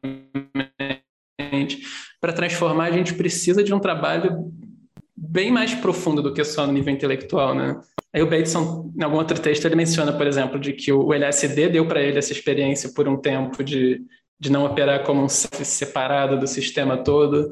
Uh, ele já trouxe essa visão de que a arte propicia isso em algum nível. Mas é como se a gente, como se a gente trabalhasse muito pouco em, em se transformar mais profundamente você vê algum sentido nisso que eu estou falando? Você, você vê estratégias que a gente poderia ter? Porque até quando a gente fala, não, então vamos trazer a meditação, por exemplo. Mas aí eles trazem uma coisa que é uma técnica para se acalmar, mas sem mudar nada na visão. Então, você continua vendo o mundo igual, mas sou, é o meu self ali meditando um pouquinho para reduzir um pouco da ansiedade que, cujas causas não estão sendo tocadas. Você vê possibilidades e práticas culturais, e existem várias coisas que podem ser feitas, que mexam mais fundo nessa nossa sensação de ser um self separado lutando contra o mundo? É, essa questão ela é corretíssima, mas é difícil de responder, né? Porque uma das coisas que fica claras, enfim, lendo o próprio Bateson, né? É que essas mudanças ela, elas têm que ser experimentadas, inclusive corporalmente, né? No caso do alcoólatra tem a ver com a própria né, deixar de ingerir as substâncias e você né, entra num outro regime corporal, né? Na medida em que você entra para A e tal. É, uma mudança só representacional, realmente eu acho que pode ser um primeiro caminho, né? Mas realmente é, é né, uma mudança mais profunda, ela tem que ter esse componente incorporado, né, embodied, digamos assim. É. E aí é que, a, é que a coisa aperta, eu acho, porque isso tem tudo a ver com o ambiente no qual nós nos inserimos. Né? Então, nós vivemos uma sociedade capitalista onde né, a gente. É, quase tudo que a gente faz é mediado por objetos, por mercadorias. Né? E cada vez mais com automatização, é, máquinas fazendo coisas por nós e, e nós, nossa cognição nos alinhando com a cognição das máquinas e uma atomização grande, né? Ah, falando no caso da internet, mas enfim. Ah, e, e você está certíssimo né, em dizer que, portanto, isso tem que ser feito coletivamente. Então, a gente tem nichos, né? Certos nichos que as pessoas tentam construir, seja em torno de certas espiritualidades, ou no caso das espiritualidades orientais, realmente é complicado, né? Porque a gente está numa sociedade que não tem essa tradição. Então, a gente, por mais que a gente crie esses nichos, a gente nunca né, vai estar plenamente inserido ah, ah, né, no contexto original onde aquilo, as práticas de meditação ou outras surgirem, né? Ah, eu fico pensando às vezes muito na questão da alimentação, né? Uhum. Bateson não fala muito nisso, mas no fim das contas é central e não é à toa que parte das brigas das, de guerra cultural que tem hoje tem a ver, tem toda uma linha aí do bolsonarismo anti-vegano e feminizando o veganismo, né, e colocando a figura do, da direita como essa que come o churrasco e que não está nem aí, né? É, parecem coisas pequenas, mas na verdade a gente está falando da forma de vida que a gente vai ter que assumir na medida em que o sistema global, e aí a gente está falando do planeta, né, começar a nos impor certas mudanças. Porque é isso, elas vão vir, né? Quer a sociedade aceite ou não, que a gente entenda isso. E eu até duvido um pouco da, da, da possibilidade de propositivamente as nossas sociedades conseguirem parar, né? Porque uma vez se, se isso de fato é um processo no plano sistêmico do planeta, tipo Gaia, não tem nada que a gente possa fazer, né? Mas ah, não que a gente tenha que desistir, mas é, a gente achar que a gente pode fazer alguma coisa já vai pode começar a nos treinar para não eu e você indivíduo, porque eu acho que isso é mais de longo prazo, mas enquanto uhum. sociedade uhum. nos treinar para um futuro diferente, né? Num ambiente biofísico profundamente alterado pelas pelas mudanças climáticas, etc. E certamente a questão da alimentação é uma delas, a questão da organização familiar é outra. Não é à toa que a Nova Direita trabalha tanto com esses temas, né? A gente pode né, até considerar que, assim, intuitivamente ou inconscientemente, é uma aceitação dessa realidade. Porque você negá-la e dizer que, que não estou nem aí para continuar fazendo como eu faço, né?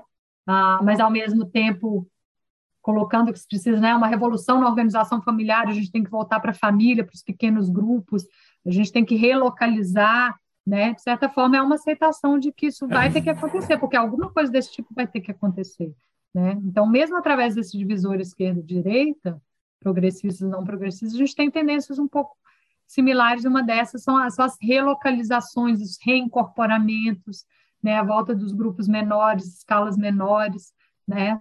Então, a ah, porque eu estava falando da, da, da alimentação é, é um exemplo, não é só uma ideologia, né? Se você vira vegano e eu não sou, porque eu ainda não consegui, mas eu espero um dia conseguir, parar de comer carne, é. É, você não está só tre você está treinando o seu corpo para um novo sistema, né? So social, socioeconômico, que mesmo que você, enquanto indivíduo, não vá viver, talvez seus descendentes vão, você está ajudando a construir um coletivo melhor adaptado, digamos assim, a essas mudanças sistêmicas maiores, né? Mas o Ocidente é muito difícil, assim, né? O, o Ocidente industrial capitalista, é, essa mediação pelas, pelas, pelas mercadorias, elas, elas atrofiam muito as nossas capacidades, né? Isso a antropologia trabalha muito tempo, Levi-Strauss, Moza, eles sempre falaram isso, né? A gente uhum. vive em ambientes muito artificializados, né? cidades, ah, os ambientes de mídia, a gente perdeu totalmente esse, esse contato mais, né, mais menos mediado, não, não mediado não existe, mas menos, menos mediado com as forças naturais dos quais a gente faz parte, né, e com a, com a qual estamos ligados através desses padrões que o Bateson tenta mapear, né. Mas eu, eu confio mais em alterações no, no plano inconsciente mesmo, né? Porque no fim das contas, você pensar histórias de longo prazo, é assim que a sociedade trabalha. Eu concordo com o Levi-Strauss, concordo com o Bateson. Né? Se você pensar que o nível de agência e decisão está no plano do sistema e não do indivíduo, as próprias sociedades, às vezes de formas contraditórias, claro, né? Também é, parte da realidade, elas vão encontrando caminhos, né? encontrando adaptações, e, de novo, aí nós, como indivíduos ou como grupos organizados, podemos tentar pressar, é, explorar possibilidades, né? e passar essas possibilidades, explorações adiante, até que, quando o contexto, porque são vários contextos aninhados, né? como se contextos maiores forem gerando seus efeitos ali para o que chega mesmo na nossa vida pessoal, a gente já esteja um pouco melhor preparado para essas mudanças, né? E não é à toa que se fala muito de uma orientalização do mundo no futuro, né? Esse colapso de contexto entre Ocidente e Oriente. No longo prazo, certamente vai ter uma reorganização grande, e aonde talvez tradições diferentes da ocidental, que não são puras tampouco, né? Uhum. Mais, mas que vêm de um lugar talvez melhor, simplesmente por não ter vindo de dentro do capitalismo, que não é tão antigo assim, o capitalismo tem só 200 anos, né?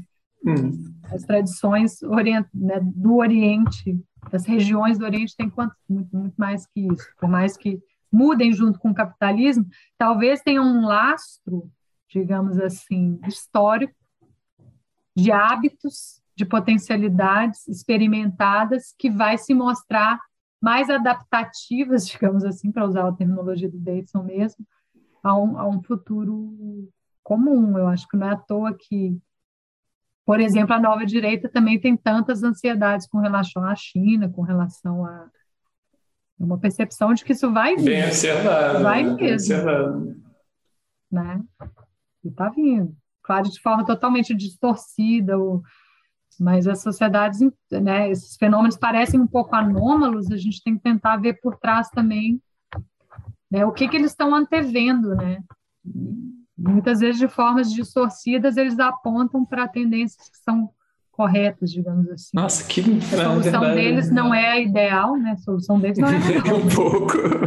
Eles, eles é. confirmam, né, que a tendência está indo para certas direções mesmo. O próprio Olavo, né, com toda a contradição dele, ele fala que você tem que andar na floresta, que você tem que sentir a floresta. Fala-se que a nova direita é muito pós-materialista, né? E de, de, certa forma, retoricamente, muitos desses são, né? Embora na prática você caia em contradição, porque uhum. você tem Olavo e Paulo Guedes aí no mesmo balaio, né? Então, com todas essas contradições, é, é, sintomático né, de mudanças que são reais, né? ou de problemas que, que, são, que são reais. A solução não necessariamente é a melhor, mas, mas os problemas podem, podem estar sendo apontados numa direção mais ou menos correta. Eles têm que chegar no fundo do poço, né? Eu acho. Sim. Toda seita chega, né? Uhum. É, quando você fala de seita, deixa eu te perguntar uma coisa. É, eu reparo muito, primeiro falando assim, ações de indivíduos, mas são, são padrões mais amplos também do sistema bolsonarista todo.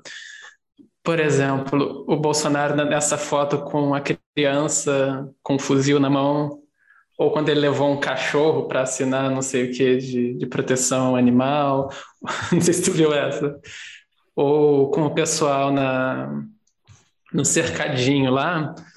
É, as relações são sempre assim, por exemplo, ele, ele ri, mas ele não está rindo com aquelas pessoas, ele está rindo por cima da pessoa. Então a criança está ali, a criança está desconfortável, mas ele, ele não incorpora o feedback, assim, ele não está criando um. A comunicação não está acontecendo de uma maneira que, pô, a criança está desconfortável, vamos fazer outra coisa, vamos. Ele faz o que ele queria fazer e, e dane-se. Um, e aí, ampliando um pouco, assim, essa é também a, a forma de relação, por exemplo, do bolsonarismo e mais amplamente do capitalismo com, primeiro, os feedbacks das pessoas que não estão felizes com o funcionamento do sistema, então a lógica é cada vez mais jogar a polícia em cima para reprimir, para silenciar, para não ter que incorporar aquilo nas políticas públicas que vão ser elaboradas. Se quer um, é assim com o luto das pessoas, né? Então, não vai falar a respeito, isso não vai ser levado em conta e vamos seguir em frente e tal. Então é, um, é uma rigidez constante de não incorporar o que, a outra, o que os outros grupos sentem como está sendo para eles. E num nível, assim, o que, que foi o, o capitalismo lidando com a pandemia, se não tentar fingir que não existe, né? Tentar... É, é, é o oposto da adaptabilidade que o Bateson, pelo que eu entendo, é, coloca como critério da própria sobrevivência de um sistema, de um organismo no sistema, de um organismo no ambiente. Então, é um ambiente idealmente maleável e o organismo que vai sobreviver ele precisa ter maleabilidade. E nós somos um sistema incrivelmente rígido, né? Então,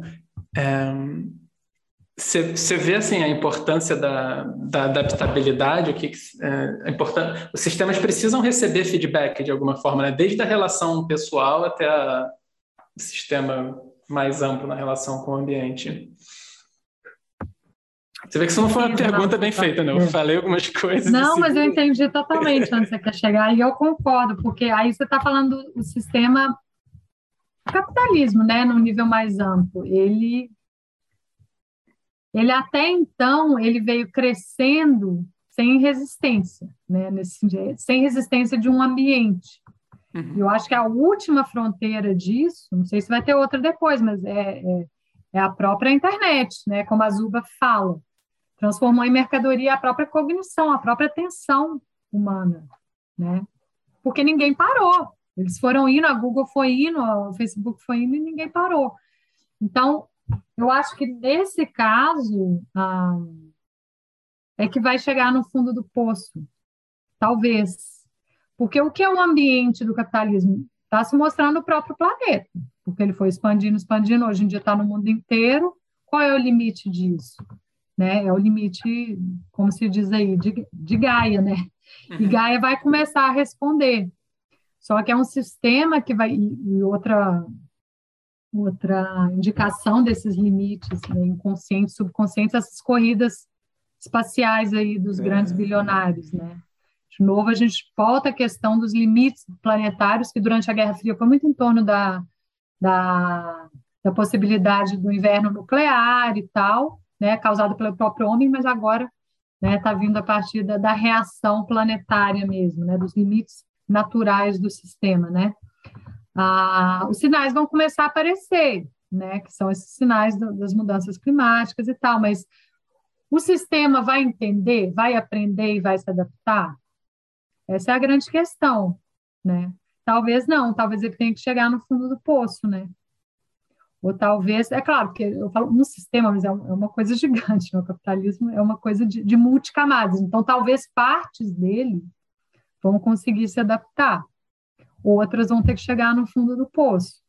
Eu acho que não é para agora, acho que ainda demora, mas se entrou nesse, né, num, num, numa dinâmica só de feedback positivo, de você estar tá aumentando os padrões que já existem, sem o contraponto, né? Porque você tem que ter o feedback negativo para ter a homeostase, né? Para ter o equilíbrio. Se nada se, né? A, a, a, talvez a coisa chegue num ponto aonde, né? Esse, esse reequilíbrio ele venha de uma vez, digamos assim, e aí, e aí é o fundo do poço, né? Talvez o fundo do poço possa, possa realmente estar nesse nesse nível, pelo menos para algum, algumas camadas do sistema que estejam menos preparadas para essa adaptação, porque você está certo, assim, eu acho que a evolução ela ocorre, né, entre um sistema e seu ambiente, através dessas adaptações. Se isso não ocorre, você tem uma involução, que é um conceito interessante também que é da antropologia, mas não do Bateson. É de um outro boasiano que chama Arthur Goldenweiser e o Clifford Geertz trabalhou isso também, que é um conceito que eu acho interessantíssimo, mas ninguém nunca recupera, ninguém nunca recuperou ele assim, eu acho até um pouco estranho, porque para mim é tão óbvio que faz sentido. Quando o sistema chega nessa exaustão né, da adaptação com relação ao seu entorno ambiente, ele começa a replicar os seus próprios padrões para dentro, de uma forma meio obsessiva, meio maníaca, e ele tem que começar a fazer cada vez mais só para conseguir ficar no mesmo lugar. E essa não é a temporalidade neoliberal hoje, que, que se expressa assim na nossa vida, né, na vida do trabalhador precarizado, né, do perfil em rede social, né, num ambiente competitivo como né, o neoliberalismo, ele é a, transformação disso num, num, modelo de sociedade que, paradoxalmente, é o um modelo do que já está dado, né? Por isso que o neoliberalismo, ele, bom, a gente pode fazer um outro programa, na verdade. Mas por isso que o neoliberalismo, ele, ele, não tem um horizonte, ele quebra com esse horizonte de futuro linear do Fordismo, né? Você tem o que existe e você tem que competir, você tem que fazer cada vez mais para ficar no mesmo lugar, isso é um comportamento descritivo, bem descritivo do que o, o e o Golden Weiser chamaram de um, sistema que está em evolução, justamente porque ele perdeu essa capacidade de estar evoluindo na relação com, com o seu entorno, né? Então, isso pode ser um sinal realmente de que ah, se pode chegar no fundo do poço, gente, mas isso está no Marx, isso está no, né, é, é, de que o, o, capitalismo só encontraria o, a sua superação pelos limites, né, dele, de, das contradições dele próprio, né. Claro que os movimentos podem se organizar, podem acelerar esse processo, podem tentar direcionar esse processo para sobreviver melhor a ele, para, né, mas o, o, a própria proposta do Marx do da virada de chave que seria o comunismo, né, que é um capitalismo ao contrário, é, seria um, um, limiar desse tipo do que o Bateson fala aqui, né? Onde você teria que mudar totalmente né, a ontologia, você teria que fazer realmente uma inversão, que na vida real muito provavelmente não vai acontecer, mas é bom que você tenha isso como um horizonte para estar tá construindo alternativas e sobreviver ao colapso, né? Porque messianismo não vai resolver. Quando que messianismo resolveu? O povo está esperando Jesus voltar há dois mil anos. voltou ainda, nem vai voltar, né? Então, a, né, dentro de certos nichos ou de certas camadas, está tentando antecipar essas adaptações que terão que ser feitas, né? Uhum. E eu acho que o que o establishment faz, o establishment que aceita as mudanças, esse é ao qual o bolsonarismo se opõe, né? Joe Biden da vida, uma COP, né, uma ONU, eles estão eles querem desacelerar né, esse processo. Mas o processo é. continua, né? Mas a ideia é desacelerar para dar tempo de dessas reorganizações acontecerem, né? Enquanto o, o bolsonarismo e afins é fechar o olho e vamos embora, vamos explorar os minérios da Amazônia, vamos né, viver isso aqui. É aquele momento do, do carnaval antes do fim do mundo, né? Uhum. Assim, é explícito, assim, às vezes, sabe? Né? né? Um excesso, a coisa das armas, da virilidade, do... é uma coisa bem de, de antes do fim do mundo mesmo, né? É. Ah, mas eles, eles esperam, aí é que está a tristeza, né, e o paradoxo disso, é porque as pessoas que estão nessa vibe, nessa gestalt, elas esperam uma renovação completa, né, uma regeneração completa, uma repurificação do mundo, né? Que não vai acontecer e é, é triste o bolsonarismo estar vendendo isso para eles ainda, né? Porque eles não têm isso, eles, eles têm o que já existe. Por isso que eu falo, o bolsonarismo é crowdsourcing, né? O bolsonarismo trabalha com o que já tem. Eles não têm um projeto, eles não têm uma visão de futuro. Eles têm um messianismo, eles têm o que já existe e um messianismo vazio, né? Não sei se você viu aquele meme que circulou, eu até botei lá que era dois círculos assim sobrepostos no meio, e era assim, apocalipse e eu tendo que trabalhar todo dia. E assim, de alguma forma a gente chegou aqui no meio. Uhum. Isso é bolsonarismo. Né? Uhum. Né? É você viver o que você já tem, que a gente viu na pandemia ali, viver como você já vive, deixar a economia correr, trabalhar, sair de casa, estar tá na luta, e complementado por uma visão messiânica que nunca vai se concretizar, mas no qual os seguidores acreditam, né? Totalmente disfuncional, totalmente. Sim, nitidamente. Mal é. adaptativo, digamos assim. Estou começando a achar que sim. É... Então, a gente sempre a gente lida com diferenças, segundo Bateson, né? Então, a, a mesa é dura em comparação com a minha mão, por exemplo. Um, péssimo exemplo, mas mais ou menos tentando raciocinar. Então, quando a gente discute, às vezes, a sua tia é fascista, esse tipo de discussão que, que surge com muita frequência, uh, as pessoas não optam simplesmente pelo bolsonarismo, é bolsonarismo em comparação com o que elas veem como alternativa. Então, se eu entendi do que você está falando, é, e refraseando um pouquinho mais, talvez essas pessoas sentem que estão no fundo do poço e que precisam mudar de epistemologia para falar como Bateson, e aí eles mudam para melhor que eles estão vendo, que é péssima, que é o, pelo menos, está propondo mudar isso tudo daí enquanto as nossas falas até nas eleições de 2018 era meio que uma defesa do establishment, né? Mas está me ocorrendo esse raciocínio assim que é elas defendem o bolsonarismo em comparação, não é um bolsonarismo em si, é um bolsonarismo à luz das alternativas, tal como essas pessoas veem. Isso faz sentido? Faz, totalmente. E a gente vê isso muito na fala de muitas dessas pessoas que votaram nele, né? Inclusive dos que já arrependeram, mas não apenas. É porque os que já arrependeram falam isso mais, mais abertamente, né? Era o que se colocava como mais de fora, né? De fora do sistema político que, que existia e ele trabalhou isso narrativamente, né? Na, na campanha. E ele trabalha, você falou corretamente, com, sempre com esses limites da experiência. Né? O bolsonarismo, enquanto sistema, ele está sempre circunscrevendo. Então, tem o bind e tem o double bind. Né? O bind é aquilo que as pessoas querem, o que elas amam, ah, é a pátria, a família, as crianças que nós temos que proteger, é o, o trabalho que é muito nessa chave já neoliberal, né, que as pessoas incorporaram que a fonte de valor e vida é o mercado, né?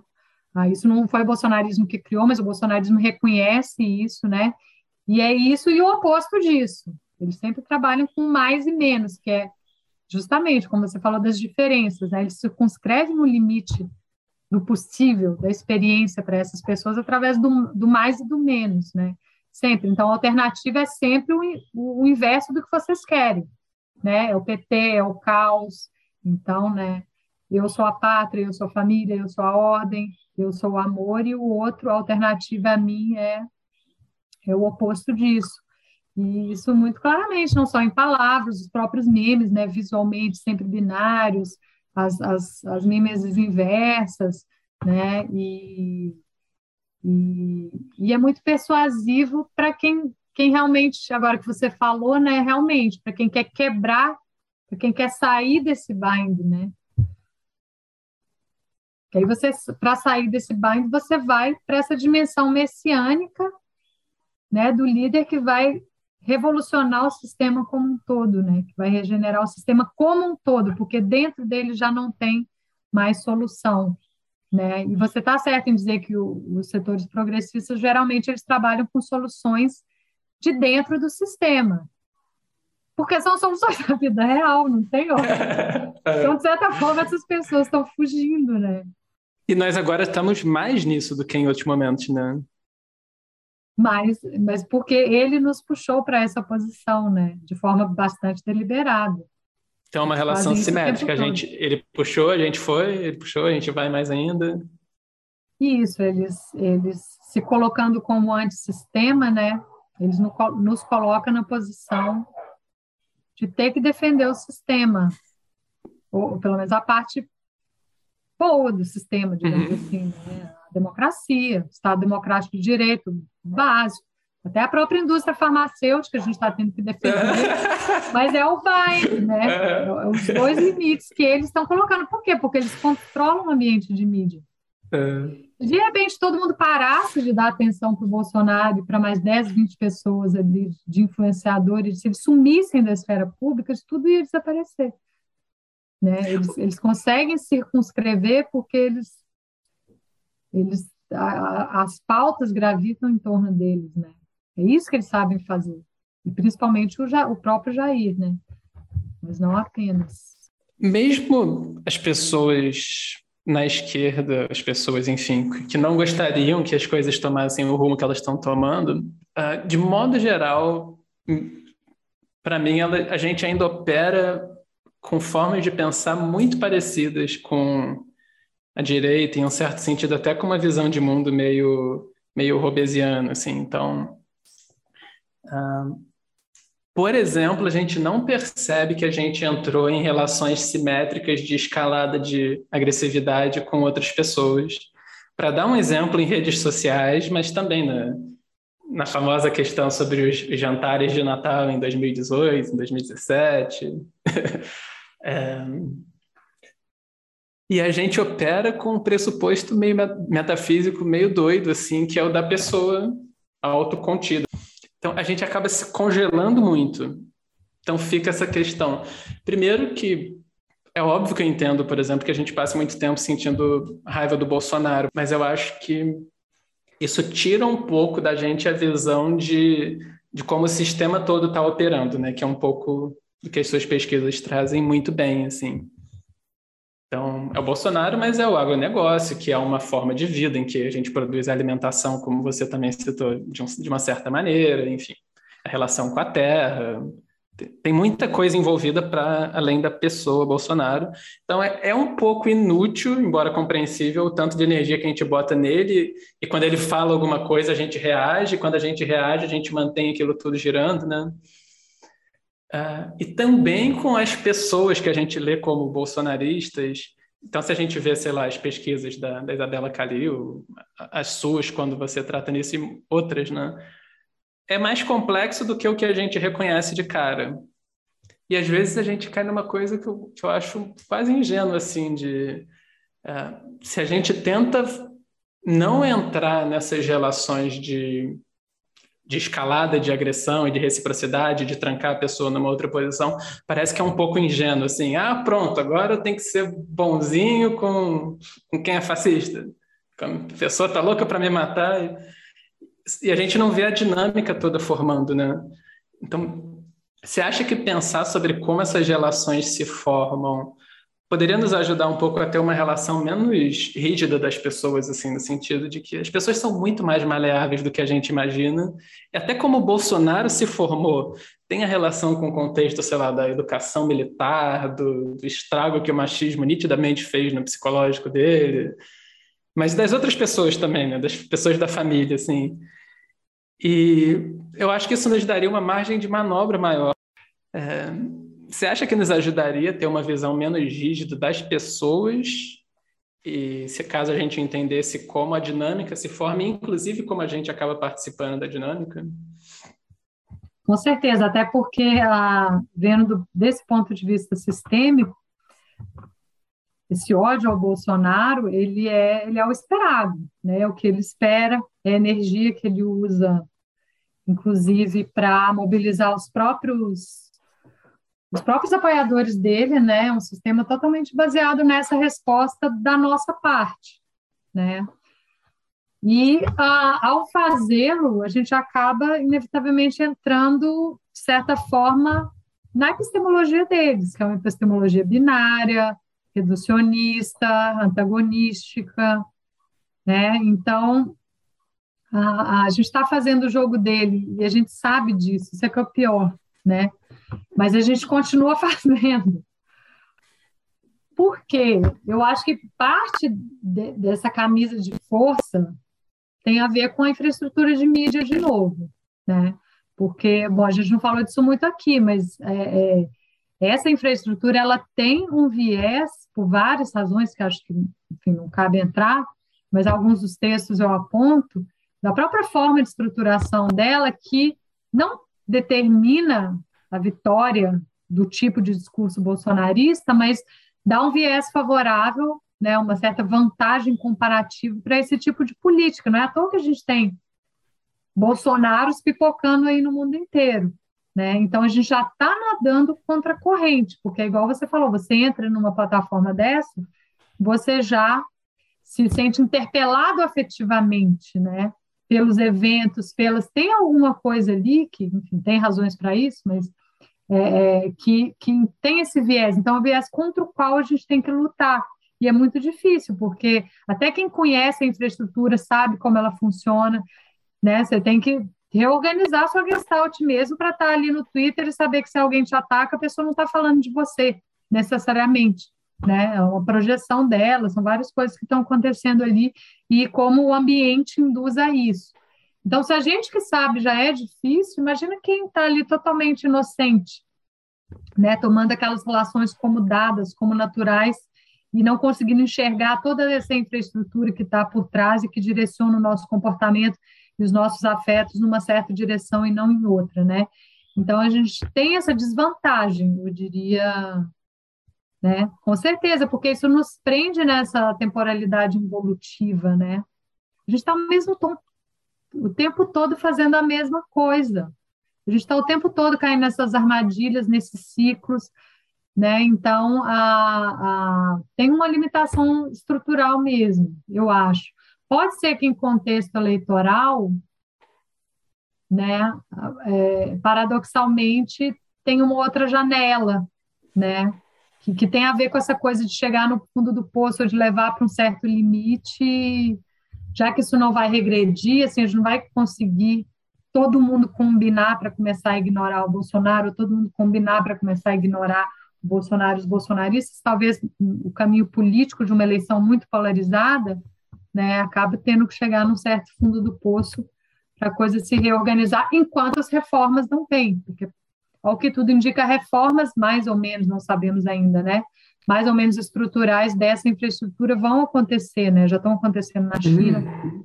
já estão Estados Unidos Europa, assim, muito devagarzinho, mas, mas pode ser que, enfim, acabe acontecendo, ou pode ser que chegue no fundo do poço, que é o lugar onde talvez o Facebook vai chegar, o que tudo indica. Porque, Porque... tem muita negação, né? Ah, ontem mesmo teve o depoimento de uma whistleblower, tem vários ex-funcionários do Facebook que estão saindo e estão um, colocando, expondo questões internas ali realmente muito, muito complicadas. O Congresso americano está investigando. O Facebook, no Facebook é um pouco pior, porque tem uma espécie de autocracia do Mark Zuckerberg lá dentro que, que não tem. Assim, ele tem um tipo de poder que nas outras plataformas o, o CEO principal não tem, enfim. Mas são coisas totalmente antiéticas, assim, de, de saber de efeitos ah, ah, que reverberavam em violência offline acontecendo em alguns países, ou, ou pesquisas que apontavam para questões de saúde mental envolvendo o Instagram, por exemplo que não foram levados a sério, ou foram ignorados, ou foram mesmo silenciados dentro, dentro da empresa, né? Ou seja, vai, vai vir mudanças por aí também, que eu espero que sejam mudanças positivas, né? Mas do nosso ponto de vista individual, né, eu acho que claro que existem limites da empatia, né? Existem certas figuras ali que, por mais que você, ah, vamos ver a biografia do Bolsonaro, assim, como que ele virou isso que ele é, né? O Jair, tem um outro Jair aí, um potencial de um outro Jair que a gente não conhece. A gente pode até fazer esse exercício, mas, no geral, eu acho que esse exercício é. Ele não só é, é válido, mas ele é, ele é mais produtivo com pessoas do nosso círculo, né? Familiar, ou do nosso círculo de amizade, amigo antigo, ou essas pessoas que com as quais muitos cortaram relações por causa dessa dessa dessa desse contexto político que foi, em parte, induzido pelo bolsonarismo. Né? O bolsonarismo muito claramente tinha essa intenção de, estar trabalhando por dentro das famílias, às vezes colocando filhos contra pais, tinha uns, uns conteúdos assim claramente a, a, colocando, por exemplo, filhas feministas contra né, pessoas mais velhas da família, distribuindo narrativas assim que pareciam fazer sentido para as pessoas, né, de que os jovens de esquerda, enfim. Ah, então, re, começar reatando, né? Reatando essas relações de alguma forma, porque a gente tem que lembrar, né, que o bolsonarismo, em boa parte dos casos, não define o que são as pessoas. Né? Só que a gente não está se permitindo enxergar isso. Porque a gente não é. consegue falar sobre outra coisa com elas, não consegue projetar essa polarização nelas, né? Você já já reage defensivamente e corta as relações, mas todo mundo tem um não sei se todo mundo, mas eu tenho, outras pessoas têm pessoas bolsonaristas que são próximas, com as quais você não pode cortar relações e com as quais você conversa normalmente, você não o tempo todo, mas parte do tempo, com as quais você concorda em muitos pontos sobre vários assuntos, e você começa a ver que esse mundo paralelo do bolsonarismo, ele é um mundo paralelo em larga medida, ele não fala sobre questões reais, problemas que tem, né? Incidência real sobre a vida das pessoas e que nesse plano do cotidiano ah, poderia estar havendo uma convergência muito maior né, entre propostas mesmo, agendas concretas, né, a gente não está tão afastado assim, mesmo em termos de ideias, né, de desejos do, de muitas dessas pessoas, só que a gente não está se dando a chance de, de retomar essa conversa, né, de enxergar essas convergências. É um erro, porque uhum. né, é como, como aceitas de novo. A primeira coisa que eles fazem é fazer a pessoa cortar é assim que eles conseguem atrair, né? Fazer a pessoa cortar os laços preexistentes. Com amigo, com família. E a gente reagindo positivamente, né? com feedback positivo para estar tá aumentando esse processo. Nunca é bom, mas igual você falou, é difícil, né? As pessoas. É, ah, com fascista eu não converso, né? Com Bolsonaro eu não converso mesmo, mas talvez é. com meu vizinho, com meu tio, né, com meu amigo de colégio, por que não, né? Bom, eu sei porque muita gente não quer. Né? Tem que separar, digamos assim, né, o sistema da pessoa e, e que outras relações são possíveis, né? Podem ser construídas tranquilamente. Né? A própria literatura sobre ou depoimentos de pessoas que saíram desse ambiente mais do tipo seita e reconstruíram relações. Você não sai desse tipo de ambiente para nada. Você sai desse tipo de ambiente para uma outra relação acolhedora. Isso é uhum. fato, em todos os casos. Então, se você não tem um ambiente acolhedor fora, a pessoa nunca vai sair, não existe isso. Sim. Né? A pessoa vai sair dali para um ambiente onde ela é agredida, onde ela é. Né? Ah, então, poderia estar tendo um trabalho muito maior nessa frente, com certeza, do que. E é um trabalho importante, eu concordo com você. E é algo que a gente pode fazer. Sim, um trabalho sim. de formiguinha, né? Cada um com seu ambiente familiar e pessoal, mas dá. Certamente dá. De novo, preparando aos poucos para quando a janela de oportunidade vier, é. né? ele estiver enfraquecido, quando essas pessoas se decepcionarem, quando por algum motivo elas vacilarem ou hesitarem, elas têm para onde ir, né? Elas têm para quem ir. Muitas delas ficam porque não tem para onde ir, né? Não para quem. Na própria, quando Bateson fala de como o primeiro gole é uma correção da epistemologia, porque a pessoa está ali lutando contra a garrafa, é uma coisa desagradável, é tenso, é, é ruim, aí a pessoa no primeiro gole, ela, por um tempo, ela se sente em, voltando a pertencer à comunidade de pessoas, né? É, ela dissolve aquela separação e tensão. E quando eu li esse trecho, eu fiquei pensando quanto nós somos uma, uma sociedade de pessoas já muito isoladas, né? E de modo geral, esse isolamento favorece o, a adesão a seitas, a extremismos. Sim. É, e você vê que, que parte dessa construção de novos laços se dá muito por vias online, né? Ah. E aí tem o papel algorítmico, claro, né, que, que vai sugerindo, que vai meio que direcionando, e dependendo da situação de vida da pessoa, né, ela pode ser tragada muito rapidamente. É a metáfora do, da toca do coelho, né, do rabbit hole, dependendo do, da situação dela no offline, se ela está fragilizada de alguma forma, não está, ela encontra uma reintegração facilmente ali, uhum nesses ambientes que, que acolhem no primeiro momento, né? Ambiente antivax, o próprio tratamento precoce, são todos né, ambientes inicialmente muito acolhedores, né? Uhum. Tem muita barreira de entrada só para os inimigos, né? Claro. para quem está buscando algo, né? Eles são é muito receptivo. Mas isso não é solução para o nosso problema de atomização e de individualismo, né? De forma alguma, porque é um tipo de coletivismo patológico, né? Sim. Ele vai, ele vai sempre tem um fim trágico, né? Um fim ruim para quem não consegue sair. A gente vê esses seguidores do QAnon aí, né? Vários realmente chegaram a cortar a relação com família e ficaram meio doidos assim mesmo, né?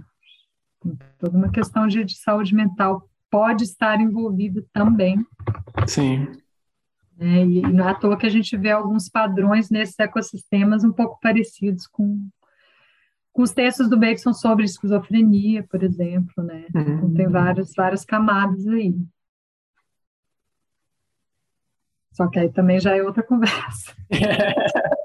Vamos anualmente marcar. Uhum. Tem mais alguma coisa que você gostaria de trazer, Letícia?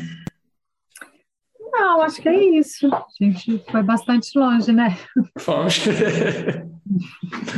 Foi legal.